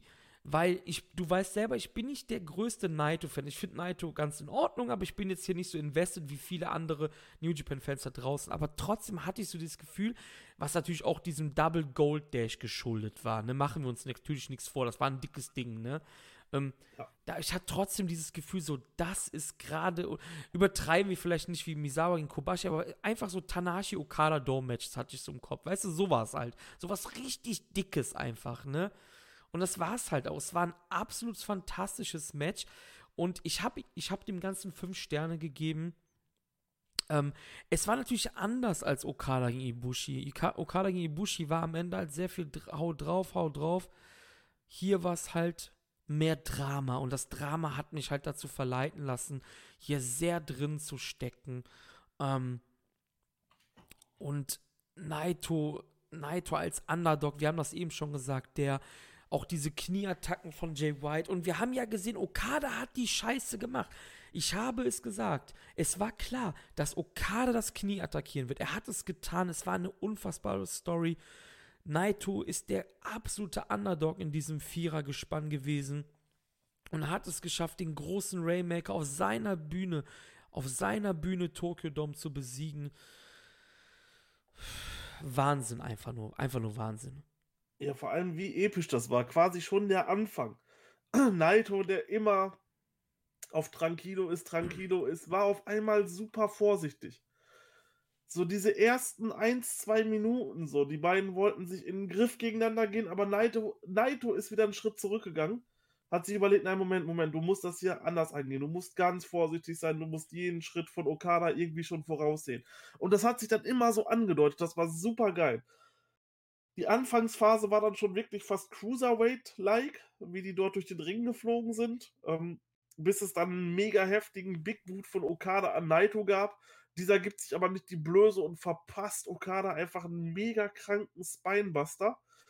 Wo du eben gerade das mit dem Knie angesprochen hast. Okada wirft dann Naito quasi mit dem Knie von draußen auf einen Tisch. Ähm, beim, beim, beim, beim äh, Kommentatorenpult. Äh, Naito zeigt dann Frankensteiner vom zweiten Seil. Dann soll es einen Shoulder-Tackle von Naito geben, welcher in einen Dropkick gekontert wird, was auch richtig heftig war. Dann gab es ein Schlagduell der beiden und es ging einfach ein mega Hall durch diesen Tokyo Dome. Das war sowas von laut und so eine krasse Stimmung. Richtig elektrisierend. Dann geht Okada weiter aufs Bein. Naito liegt am Boden, der kann schon nicht mehr. Ja, Okada hebt, hebt ihn quasi am Bein hoch und lässt ihn wieder aufs Knie fallen. Und der komplette Dome boot Okada aus deswegen. Extrem, extrem krass. Dann gibt es äh, zwischendurch den Destino. Dann gibt es den zweiten Destino. Na, äh, Okada kickt immer noch aus. Dann zeigt äh, Dingens, dann zeigt Tetsuya Naito noch die Stardust Press. Okada kickt immer noch aus, bis Naito dann den dritten Destino zeigt und es dann irgendwann auch mal vorbei war und ah, einfach nur der komplette Dom ist einfach nur ausgerastet, als Naito das Ding gewonnen hat. Unfassbar. Und was man auch direkt sagen kann, äh, Naito schnappt sich ein Mikrofon, Okada ist noch nicht ganz draußen und er sagt ihm hinterher so, ey, das müssen wir bald mal wiederholen. Und Okada zeigt ihm einfach nur so einen Daumen hoch und freut sich einfach nur. Genial. Ja, ähm, auch ein geiler Spot fand ich halt, als ähm, Naito völlig verprügelt zu sein scheint von Okada und er trotzdem dann noch die, die Kraft nimmt, um ihn ins Gesicht zu spucken oder halt in die, in die Richtung und dann kippt er halt um, weil er halt nicht mehr kann, weil Okada ihn so zer, zerberstet hat, zermalmt hat, malträtiert hat. Es, Okada versucht weiter, er weiß, er hat ihn, er hat ihn. Du, du siehst Naito an ich kann nicht mehr, ich kann nicht mehr, ich verliere doch nicht schon wieder gegen den Typen. Und dann siehst du, Naito hat auf einmal Kraft getankt und er zeigt sogar die Stardust Press. Der Move, der alles quasi begonnen hat. Dieser Move hat alles begonnen. Die Stardust Press aus seinem alten alter Ego. Sie geht durch. Nicht wie sonst ist sie quasi das Ende, weil er sie nicht trifft. Nein, sie geht durch durch in, wichtig, in diesem wichtigen Kampf. Aber sie ist nicht das Ende, weil Okada kommt raus. Dann gibt es aber nochmal ein Destino. Und dann ist Schluss. Und dann war es das, ja. Und dann ist Schluss und allein wegen diesem Drama, es war unfucking fassbar geil wie ich dir eben schon gesagt habe vor der Aufnahme, ich weiß gar nicht, ob das Match besser war als das gegen Ibushi so im Nachhinein. Ich werde mir das auf jeden Fall nochmal alles anschauen. Wir haben jetzt eine ne Zeit, Fantastica Manier schaue ich halt nicht, weil es mich nicht interessiert. Und das ist ja auch Non-Kanon, das ist ja nicht Kanon-lastig, ne? Da werde ich auf jeden Fall noch einige Matches von Wrestle King nochmal anschauen und da habe ich jetzt schon Bock drauf, ne? Kleine Anekdote, Grüße gehen raus an den Dommy, der hat sogar am selben Abend nochmal das Match geschaut. Am fucking selben Tag nochmal. Was, ja, weißt du, was ich meine? Also, ja. der wollte das nochmal so ohne diese Emotionen und alles dann nochmal äh, aufsaugen und ähm, ja. Ja, und Naito ist jetzt auch tatsächlich, hat eine neue Zahl angebrochen, denn Naito ist der 70. IWGP ja. Heavyweight Champion. Ja, ja. Ist schon krass. Also wirklich heftig. Seitdem ich angefangen habe, New Japan zu schauen, das war der 63. Hm? In vier Jahren sieben Championship-Wechsel. Da Alles dieselben Leute auch, ne? ja, genau. Äh, Okada, Naito, Okada, Omega, Tanahashi, White, Okada, genau. Naito. Genau. Nur, äh, nur White ist nochmal diese Phalanx gebrochen quasi. Ja, ja, gut, dass was Styles Mo davor war. Ja, ja. Most Protected Belt ist einfach so. Ja, definitiv. Ähm, ja, die Show war aber noch nicht vorbei, ne? Ähm, oh, oh nein. Die Show war noch nicht vorbei. Denn Naito quatscht rum, sagt auch noch so, hey, was soll ich mit all diesen Gürteln? Naja, tranquilo, tranquilo. Er wird das niemals vergessen, was hier passiert ist. Will den Rollcall machen mit seinen Kumpels. Und auch da habe ich dann gedacht, hey, warte mal, wo sind die denn? Die sind gar nicht da. um zu feiern. Und dann kam der Moment. Lieber Marius, was ist passiert? Ja, er wollte gerade ein berühmtes Los Ingobernables. Dass dann der ganze, dass dann der ganze äh, Dome de Japon ah, ganz kurz. Ich, sorry, dass ich so pflegelhaft unterbreche. Das habe ich jetzt ganz vergessen zu sagen. Du hast eben gesagt, die Stimmung war bombastisch im Dome. Ne? Und man sagt ja auch immer, im Dome ist die Stimmung nie so gut, weil halt so riesengroß ist. Ne? Der ist ja riesengroß. Aber ich fand, die Stimmung war bombastisch. Und jetzt ja. darfst du weiterreden, weil das ist nicht oft im Dome, deshalb. Weil er so groß ist halt. Sorry. Ja, er wollte auf jeden Fall nochmal die Crowd richtig anheizen, dass die beiden nochmal komplett alles abfeiern. Aber dann kam ein gewisser Kenta in den Ring reingeschlichen und hat einfach Naito umgeschlagen, umgetreten, verpasst ihm, vermöbelt ihn dort komplett, verpasst ihm den Go-to-Sleep in Naitos großem Moment, schnappt sich beide Gürtel und setzt sich einfach im Schneidersitz, wie schon bei Shibata, oben auf Naito drauf und ruiniert einfach seinen großen Moment. Und Chapeau wieder an meinen guten Kumpel Gedo. Denn auch wenn viele Leute das Kacke fanden, weil sie halt unbedingt diesen, diesen cleanen Abschluss von Night haben wollen mit Konfetti und alles, das war unfassbar gut gemacht, weil Kenta ja, sagen wir mal so, ich fange anders an. Viele Leute haben gesagt, hey, warum war das nicht beim Dash? Ich kann euch erklären, warum. Das war nicht beim Dash, weil Kenta ruiniert diesen Moment. Es ist eine Zerstörung des Siegestaumels von Naito. Wäre das am nächsten Tag passiert, liebe Leute, hätte Naito sagen können, pff, ist mir doch egal. Du hast gegen Goto gestern verloren. Was möchtest du? Aber so ist Naito pissig. Seine Motivation ist jetzt ganz klar.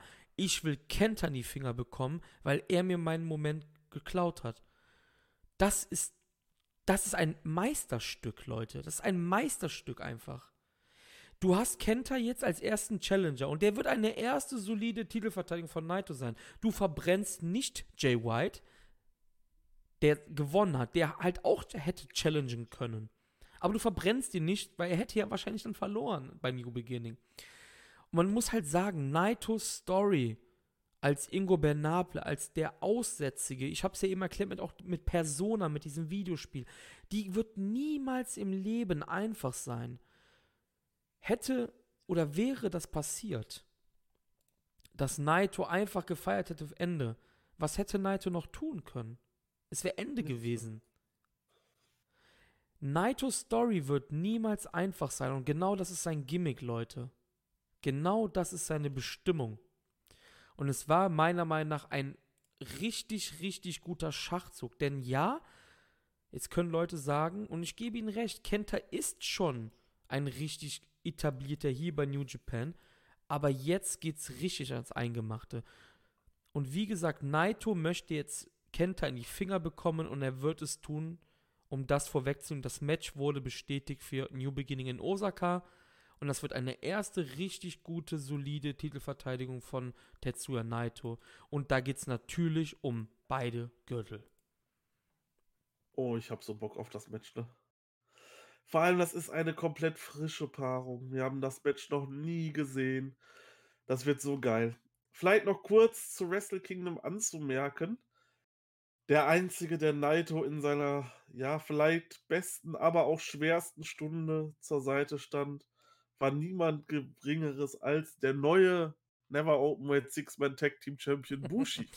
Und auch hier haben sie mit uns gespielt. Ich habe es ja eben angesprochen wegen dem Sanada-Turn, den ja viele riechen wollten beim Dash. Und um Wrestle Kingdom ad acta zu legen, wie zufrieden bist du, damit wir zum Dash kommen? Also ich bin wirklich sehr zufrieden. Ähm, ich weiß nicht, ob ich es eben schon gesagt habe, für mich ist das natürlich auch ein ganz klares Fünf-Sterne-Match. Ähm, wir hatten 'n super flüssigen Dash. Ich bin normalerweise so bei so langen Wrestling-Veranstaltungen öfter mal, dass mich dann irgendein Match ich weiß nicht, vor 2 Jahren war's, Evil und Sanada gegen gegen gegen Killer Elite Squad, da bin ich beinahe eingeschlafen und so was. Das war diesmal allerdings nicht der Fall, obwohl ich noch wirklich krank war hat mich das doch alles komplett geflasht. Die Matchqualität war einfach von einem anderen Stern. Ich meine, drei Five-Star-Matches in fucking zwei Tagen. So, wer macht das nach? Niemand macht das nach. Ne? Und dann auch noch diesen unglaublichen Momente, die du kreierst. Es ist ja nicht nur die Matchqualität. Du hast darum einfach noch Momente kreiert. Du hattest diese Leihgeabschiede. So, die werden für immer und ewig in die Geschichte eingehen du hast dieses Aufeinandertreffen, diese Elektrizität, die am Brutzeln war, als, als ähm, Okada und Naito im Ring gegenüberstanden vor ihrem großen Match. Du hast den schockierenden Fall vom Ace gegen Jericho, wo auch niemand mitgerechnet hat. Du hattest so viele Legenden noch auf der Card. So viele Feel-Good-Moments. Hiromu Takahashi, der seinen, seinen Singles-Match-Return feiert und so unfassbar krasses Wrestle Kingdom und ich würde sagen, viel besser als die letzten beiden Jahre. Also 13 und 12 kommen da bei weitem nicht ran. 11 lasse ich doch mit mir streiten, aber das hat wahrscheinlich irgendwie sowas von 9, 10, 11, so in die Reihe dreht sich das mit rein. Ja, man darf ja nicht vergessen, dass viele Leute auch mit äh, Wrestle Kingdom 11 angefangen haben zum Beispiel, die ja eh immer einen Stein im Brett dann hat, ne? Ja, das kann natürlich auch sein. Ne, ist, war das dein erstes Wrestle Kingdom? 10 war mein erstes. Okay, ja gut, okay. Aber ne, das ist ja auch immer so eine Sache. Viele finden ja auch ihre erste Wrestle Kingdom am besten halt. Ne? Okay, das darf man auch nicht halt, vergessen. Es ist halt, das darf man halt nicht vergessen. So, das ist halt wirklich was Besonderes. So, du hattest damals Wrestler so, die kanntest du doch gar nicht. So, ich habe mir das angeguckt, so, ja, okay, du hast schon mal was von, was weiß ich was, von den Young Bucks gehört und so. Okay, ja, gut, aber wer sind Roppongi Weiß, wer sind Red Dragon und so. Wenn du halt mhm. vorher nur WWE geschaut hast, wie ich zum Beispiel, du warst halt einfach mega geflasht. So, ja. Was machen die da, ne? Dann kam ähm, Styles. Ich glaube, ich habe tatsächlich irgendwann Ende 2015 wirklich das erste, das erste Event geschaut, so. Und ich dachte so, alter, Styles jetzt gegen Nakamura, holy shit, Alter, was wird das denn für ein krankes Match und so. Das war's, ich fand das so unglaublich cool. Ich glaube, ich bin danach beim Dash auch ausgerastet. Vielleicht noch so als kleine Anekdote, da war, da gab es ein Match 2016 beim Dash. Ich war auch krank zu dem Zeitpunkt, irgendwie alle vier Jahre mal zum Wrestle Kingdom krank. Hm. Und dort haben die Super High Flyers in Form von Ricochet und Matt Seidel gegen die noch ganz jungen, ganz, ganz jungen Young Lions, Jay White und David Finlay gekämpft. Finlay noch mit komplett kurzen Haaren. Ich war sowas von geflasht. Du guckst dir die ganze Zeit nur WWE an, so dann kommen, dann kommen beispielsweise Ricochet und Matt Sayadell da raus, haben auf einmal ein mega cooles In-Ring-Gear mit so Westen, mit so abgeschnittenen Armen und sowas. Und ich kannte ja noch dieses ganze Young Line-System damals noch nicht und dann kommen David Finlay und Jay White raus und du denkst ja nur, was sind das denn für Geeks? Und auf einmal reißen die da ab und zeigen da auf einmal richtig krasse Aktionen gegen die und so. Und die zeigen dann auf einmal irgendwelche Moonsaults und so. Ich so, was ist das denn jetzt? Und so Wrestle Kingdom 10, New Year Dash 2016, das war so der Moment, wo ich mich dann wirklich in New Japan auch verliebt habe und dann auch wirklich dran geblieben bin. Mhm. Ja. Ja, abschließend auch meine Meinung, ich fand äh, beide Tage wirklich gut. Ähm, ich will ja jetzt gar nicht so, das war besser, das war besser. Ich war sehr positiv überrascht, weil wir haben uns jetzt schon mehrmals gesagt, wir waren ja beide ein bisschen kritisch und es hat mir trotzdem super viel Spaß gemacht, auch wenn es natürlich richtig anstrengend war, ist ja klar, ne? Ähm, zwei Tage Wrestle Kingdom ist halt Hardcore, machen wir uns nichts vor. Ich nehme an, dass es nächstes Jahr wieder einen Tag geben wird. Das ist einfach mal so mein persönlicher Tipp, ja. weil wir nächstes Jahr halt auch ähm, nicht mehr an einem Wochenende sind. Nächstes Jahr ist der vierte erste nämlich ein Sonntag. Montag. Montag? Ein Montag, ja. Echt? Oh, ja, und ähm, ich denke, das hat man jetzt halt ausgenutzt, weil Samstag, Sonntag war einfach auch, weißt du? So. Ähm, ja, ich fand Tag 1 stärker als Tag 2.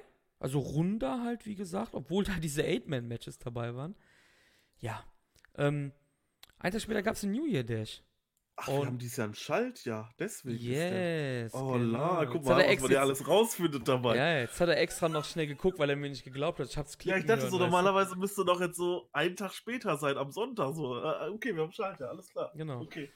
Ähm, wir haben uns vorgenommen, jetzt den, den Dash jetzt nicht so detailliert ähm, zu machen.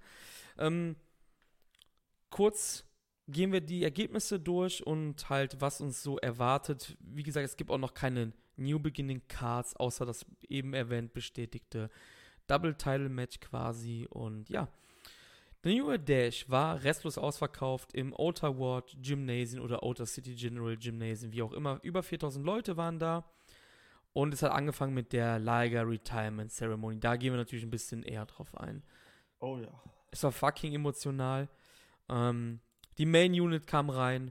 Danach kam Chaos rein. Es wurden Blumen verteilt, wie das ja typisch ist in Japan, die Blumen. Ähm, dann kam Ligers Frau und Sohn rein. Und da ist bei vielen ja, anwesenden Leuten die Dämme gebrochen. Unter anderem auch bei Tanahashi, der Rotz im Wasser geheult hat. Wie fandst du's, als die, als die Familie reinkam, war schon sehr besonders, ne? Ich fand schon vorher mega besonders. Ich saß schon komplett, als, als Seiki-Gun reinkam, als Chaos reinkam, als dann auch die Präsidenten reinkamen. Ich Ach stimmt, so, ja, sogar Bayashi und May kamen ja auch noch rein, genau, stimmt. Genau, ich war schon so emotional und dann kommt auf einmal noch seine Frau an und, ähm, und Dingens und sein Sohn und Tanahashi ist einfach weinen. Da sind mir tatsächlich Tränen aus den Augen Oh, gelaufen. okay. Also, es ist kein Scheiß. Tausend Prozent, ich schwöre auf alles, ich habe dort nicht geweint in dem Moment, aber mir sind Tränen aus den Augen gelaufen. Es war einfach so schön. Danach kam ja dann der Ten-Belt, wie es ja auch üblich ist. Und es war einfach wirklich. Inoki wurde auch da, wurde auch Ah, ja, zugeschaltet. Inoki wurde auch, ja klar. Ja. Der hat auch noch eine Videobotschaft da war ich auch überrascht, ehrlich gesagt. Also, Stimmt, ja, Ja. klar. Wie fucking? Inoki war auch da. Aber dann dieser Ten-Count und alle sind aufgestanden und es war wirklich, keiner hat irgendwas dazwischen gerufen. Jeder hat das komplett respektiert. Auch alle Nicht-Japaner, die da waren und sowas. Einfach nur ein wahnsinniger Moment und dann, als sein Theme dann zum letzten Mal gespielt wurde und alle haben nochmal mitgesungen und so, es war einfach so traurig und schön in einem. Also Ja, ja, ja. absolut unfassbar guter Moment. Ja, auf jeden Fall. Also, ich fand es auch sehr, sehr schön. Ähm, muss gerade kurz was beantworten, hier on the fly, so zack. Ähm, ja, unfassbar schöner Moment. Was mir ein bisschen gefehlt hat irgendwie, waren halt, was es bei anderen Promotions gibt, die Streamer, ne? Die sind ja verboten in New Japan seit ein paar Jahren. Das wäre halt geil gewesen, ne? Wenn Liger noch in so rot-schwarz-weißen Streamers, äh, ich wollte gerade sagen, beerdigt, Alter. Ähm, du weißt, was ich meine. Ja, ja, ja. Fuck, Tot Mann. ist er noch nicht. Genau. Wie er, wie er ja immer selber gesagt hat, tot bin ich Ja. nicht, genau. Ja, das war schon sehr schön. Und, und als Liger dann äh, hinterm, hinterm Curtain dann ähm, verschwunden ist, so, da wurde mir erst bewusst so, yo, den, den, den wirst du jetzt nicht mehr sehen, halt live im Ring, ne? So. Ja. Das war's halt, ne? Ist vorbei. Boah, da kommen jetzt schon wieder die Tränen. Ne? Das ist unfassbar, also Ja. ehrlich. Liger ist damit Geschichte und ich bin sehr, sehr froh, dass kein neuer sein Gimmick quasi weitermacht, wie bei Tiger Mask zum Beispiel. Darüber bin ich Das finde ich auch gut, ja. Ja. Vor allem, du musst halt auch bedenken, so als du angefangen hast zu schauen, als ich angefangen habe zu schauen, immer schon war Liger da. Ja, klar. Also ich kann mal so sagen, ähm, ich kannte Liger, bevor ich New Japan kannte. Ist ein Fakt. Ich glaube tatsächlich, ich auch. Ja, na, ich würde, ich würde sogar sagen 100% du auch. Ja. Das, das, das lassen wir mal kurz wirken, einfach. So ist es, ja. Ähm, ja, dann ging es langsam an die Matches heran. Und im ersten Match gab es ein Young Lion Match plus Hinare. Oh das ja, Team war von gut. Hinare, Uemura und Suji trafen auf Fredericks, Coughlin und Connors. Und wirklich guter Opener. Was mir natürlich hier sofort ins Auge gestochen hat, ist, Karl Fredericks darf hier den Sieg holen, obwohl ein Hinare im anderen Match steht. Und ich habe dir eben schon gesagt, oder den Leuten hier auch, ich habe gehofft, dass Hinare vielleicht ein bisschen in die andere Richtung geht. Wie man sieht, Finlay war ja auch in diesem Status. Der war ja auch irgendwie so in der Luft am Hängen, immer nur mit den Dads am Team und so. Und er hat sich seit der Verletzung, oder beziehungsweise wahrscheinlich auch wegen der Verletzung, aus diesem Status befreit. Was werden die mit Hinare machen? Ich glaube, für Hinare wird es nie weiter nach oben gehen. Ich glaube, sein New Japan Level ist Ende. Weil so viele Leute nachrücken. Fredericks holt jetzt hier auch den Sieg. Natürlich nicht gegen Hinare, sondern gegen äh, Uemura hier. Aber ich glaube irgendwie, wir werden Hinare in keiner großen Rolle mehr in einem New Japan Ring sehen. Tja, ich weiß es nicht. Also ich war ja auch bei David Finlay dann zum Schluss sehr skeptisch, äh, als man mit dem dann auch ewig lange nichts gemacht hat und der dann halt immer nur mit in den Young Lions Matches war und so. Aber mit dem hat, guck mal, der ist jetzt auch äh, Tag Team Champion geworden. So klar, ich denke auch nicht, dass es für Jenare irgendwann einen Push äh, auf die Main Title gibt oder sowas, aber wenn du aus Hinare einen Contender baust, der mal glaubwürdig auf die Tag Team Champions oder mal glaubwürdig auf den Never Openweight Champion challengen kann, dann hast du mit Hinare schon das Maximum rausgeholt und ja, ja natürlich, aber sie werden es nicht tun. Warte ab. ja, das kann natürlich sein. Sie ne? werden es nicht tun, weil ihre anderen Projekte, die jetzt kommen, die werden halt vorbeiziehen. Also Fredericks kriegt hier nicht umsonst quasi im. Der Dash ist ja quasi die erste Show des Jahres. Wrestle Kingdom ist ja quasi noch 2019 in dem Sinne. Also die Season, Ja. kann man sagen, die, die Season ist Ende mit Wrestle Kingdom und die fängt mit dem Dash wieder an, die neue. Carl Fredericks kriegt den Pinfall im ersten Match der neuen Season. Obwohl drüben ein etablierterer Typ steht. So, das ist auf jeden Fall sehr auffällig, finde ich, ne? Stimmt Ja. schon, ja. Ja, So, mal, mal schauen. Ja, also, vielleicht, wenn. Man weiß halt jetzt auch nicht, was jetzt hier mit diesem New Japan of America Ding, wie das weitergeht natürlich, und sowas, was, was Hinare, vielleicht spielt er da eine größere Rolle mit und sowas, dass man sagt, so, ja, sorry für Japan, aber für Amerika, da können wir nicht gut gebrauchen, so, guck mal hier, ja. ist ja alles möglich. Wie auch immer. Nächstes Match. Ähm, ein Four-Way Junior Match, liebe Four-Ways übrigens. Ähm, El Oh. Desperado und Yoshinobu Kanemaru besiegten hier Shon Yo, Hiromu Takashi und Bushi und Taichi Ishimori und El Phantasmo. Nachdem El Desperado, wer hätte es gedacht, Sho gepinnt hat.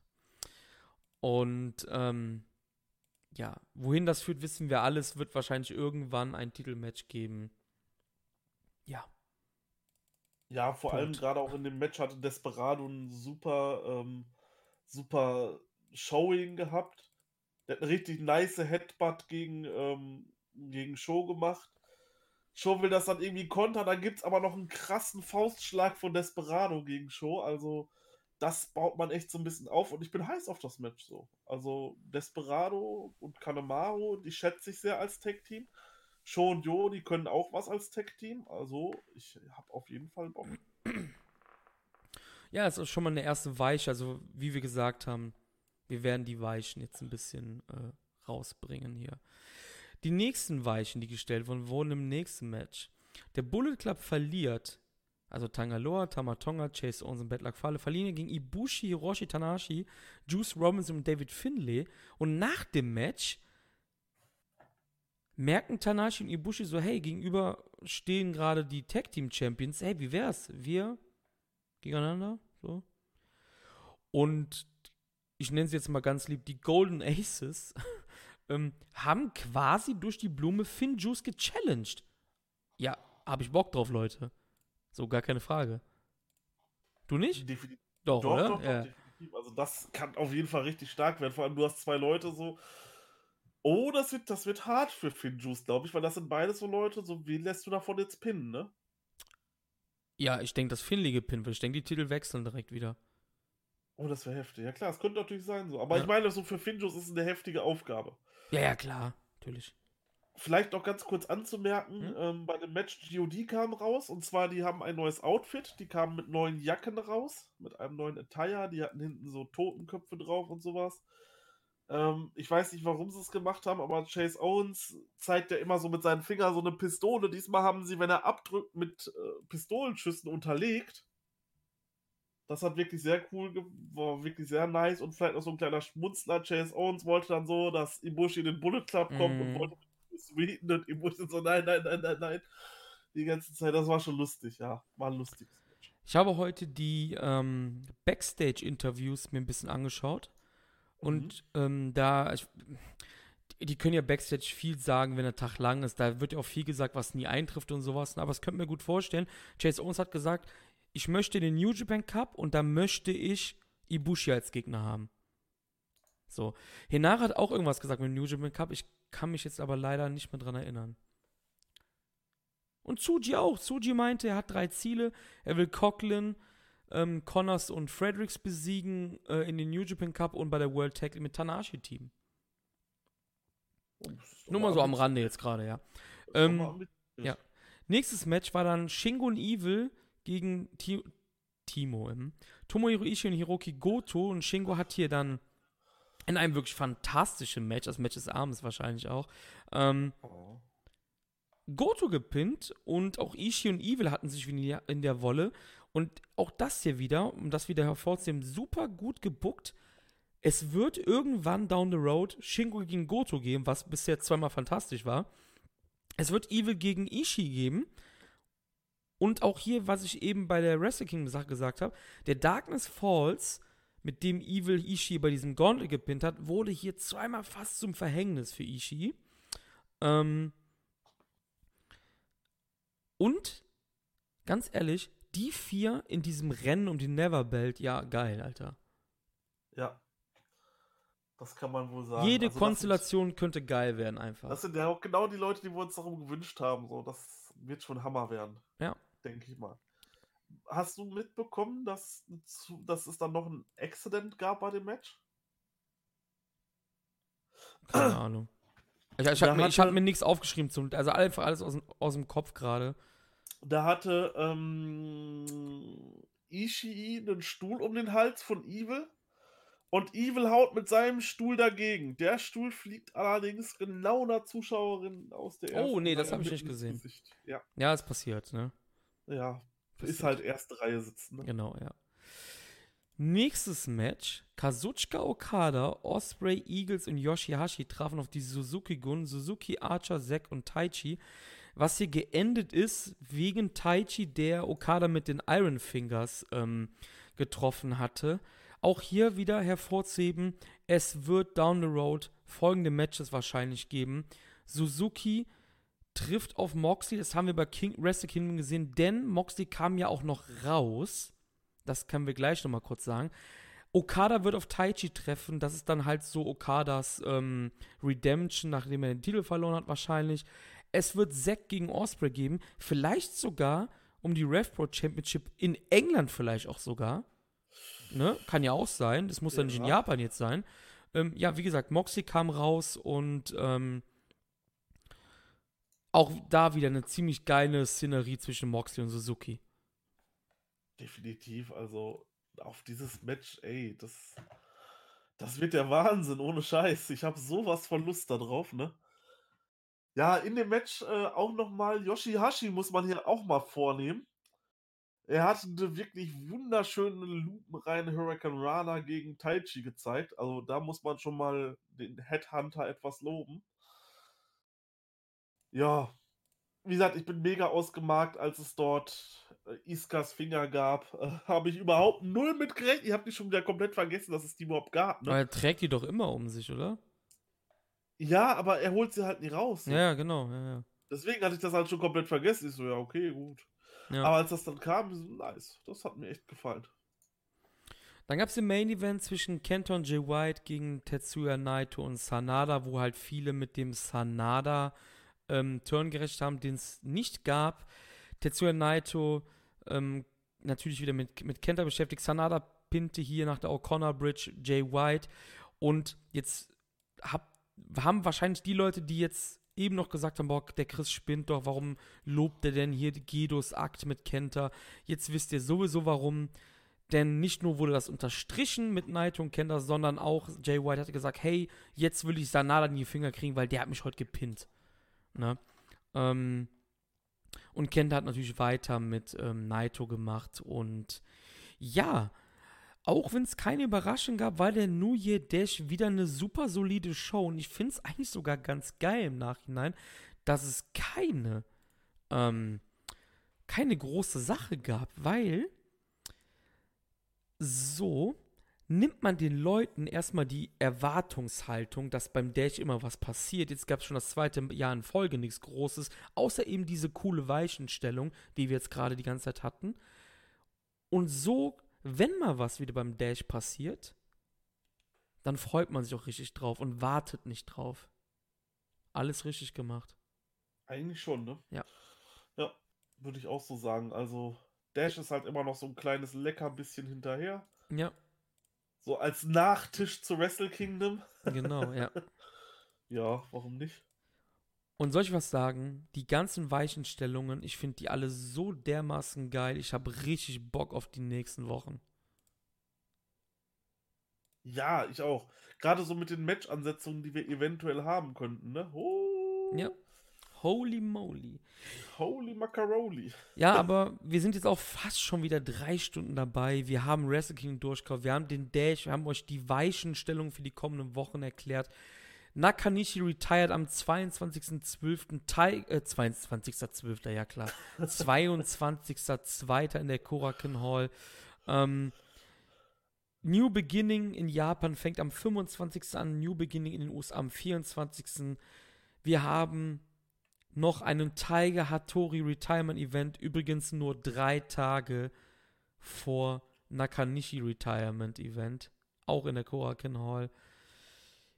Ja, die nächsten Wochen werden auf jeden Fall ziemlich interessant. Ich habe richtig Bock und ich bin überzeugt, dass ihr auch alle ziemlich viel mehr Bock habt auf die nächsten Wochen mit neuen Dingen, die uns erwarten. Definitiv. Und checkt auf jeden Fall Shuyaku ab.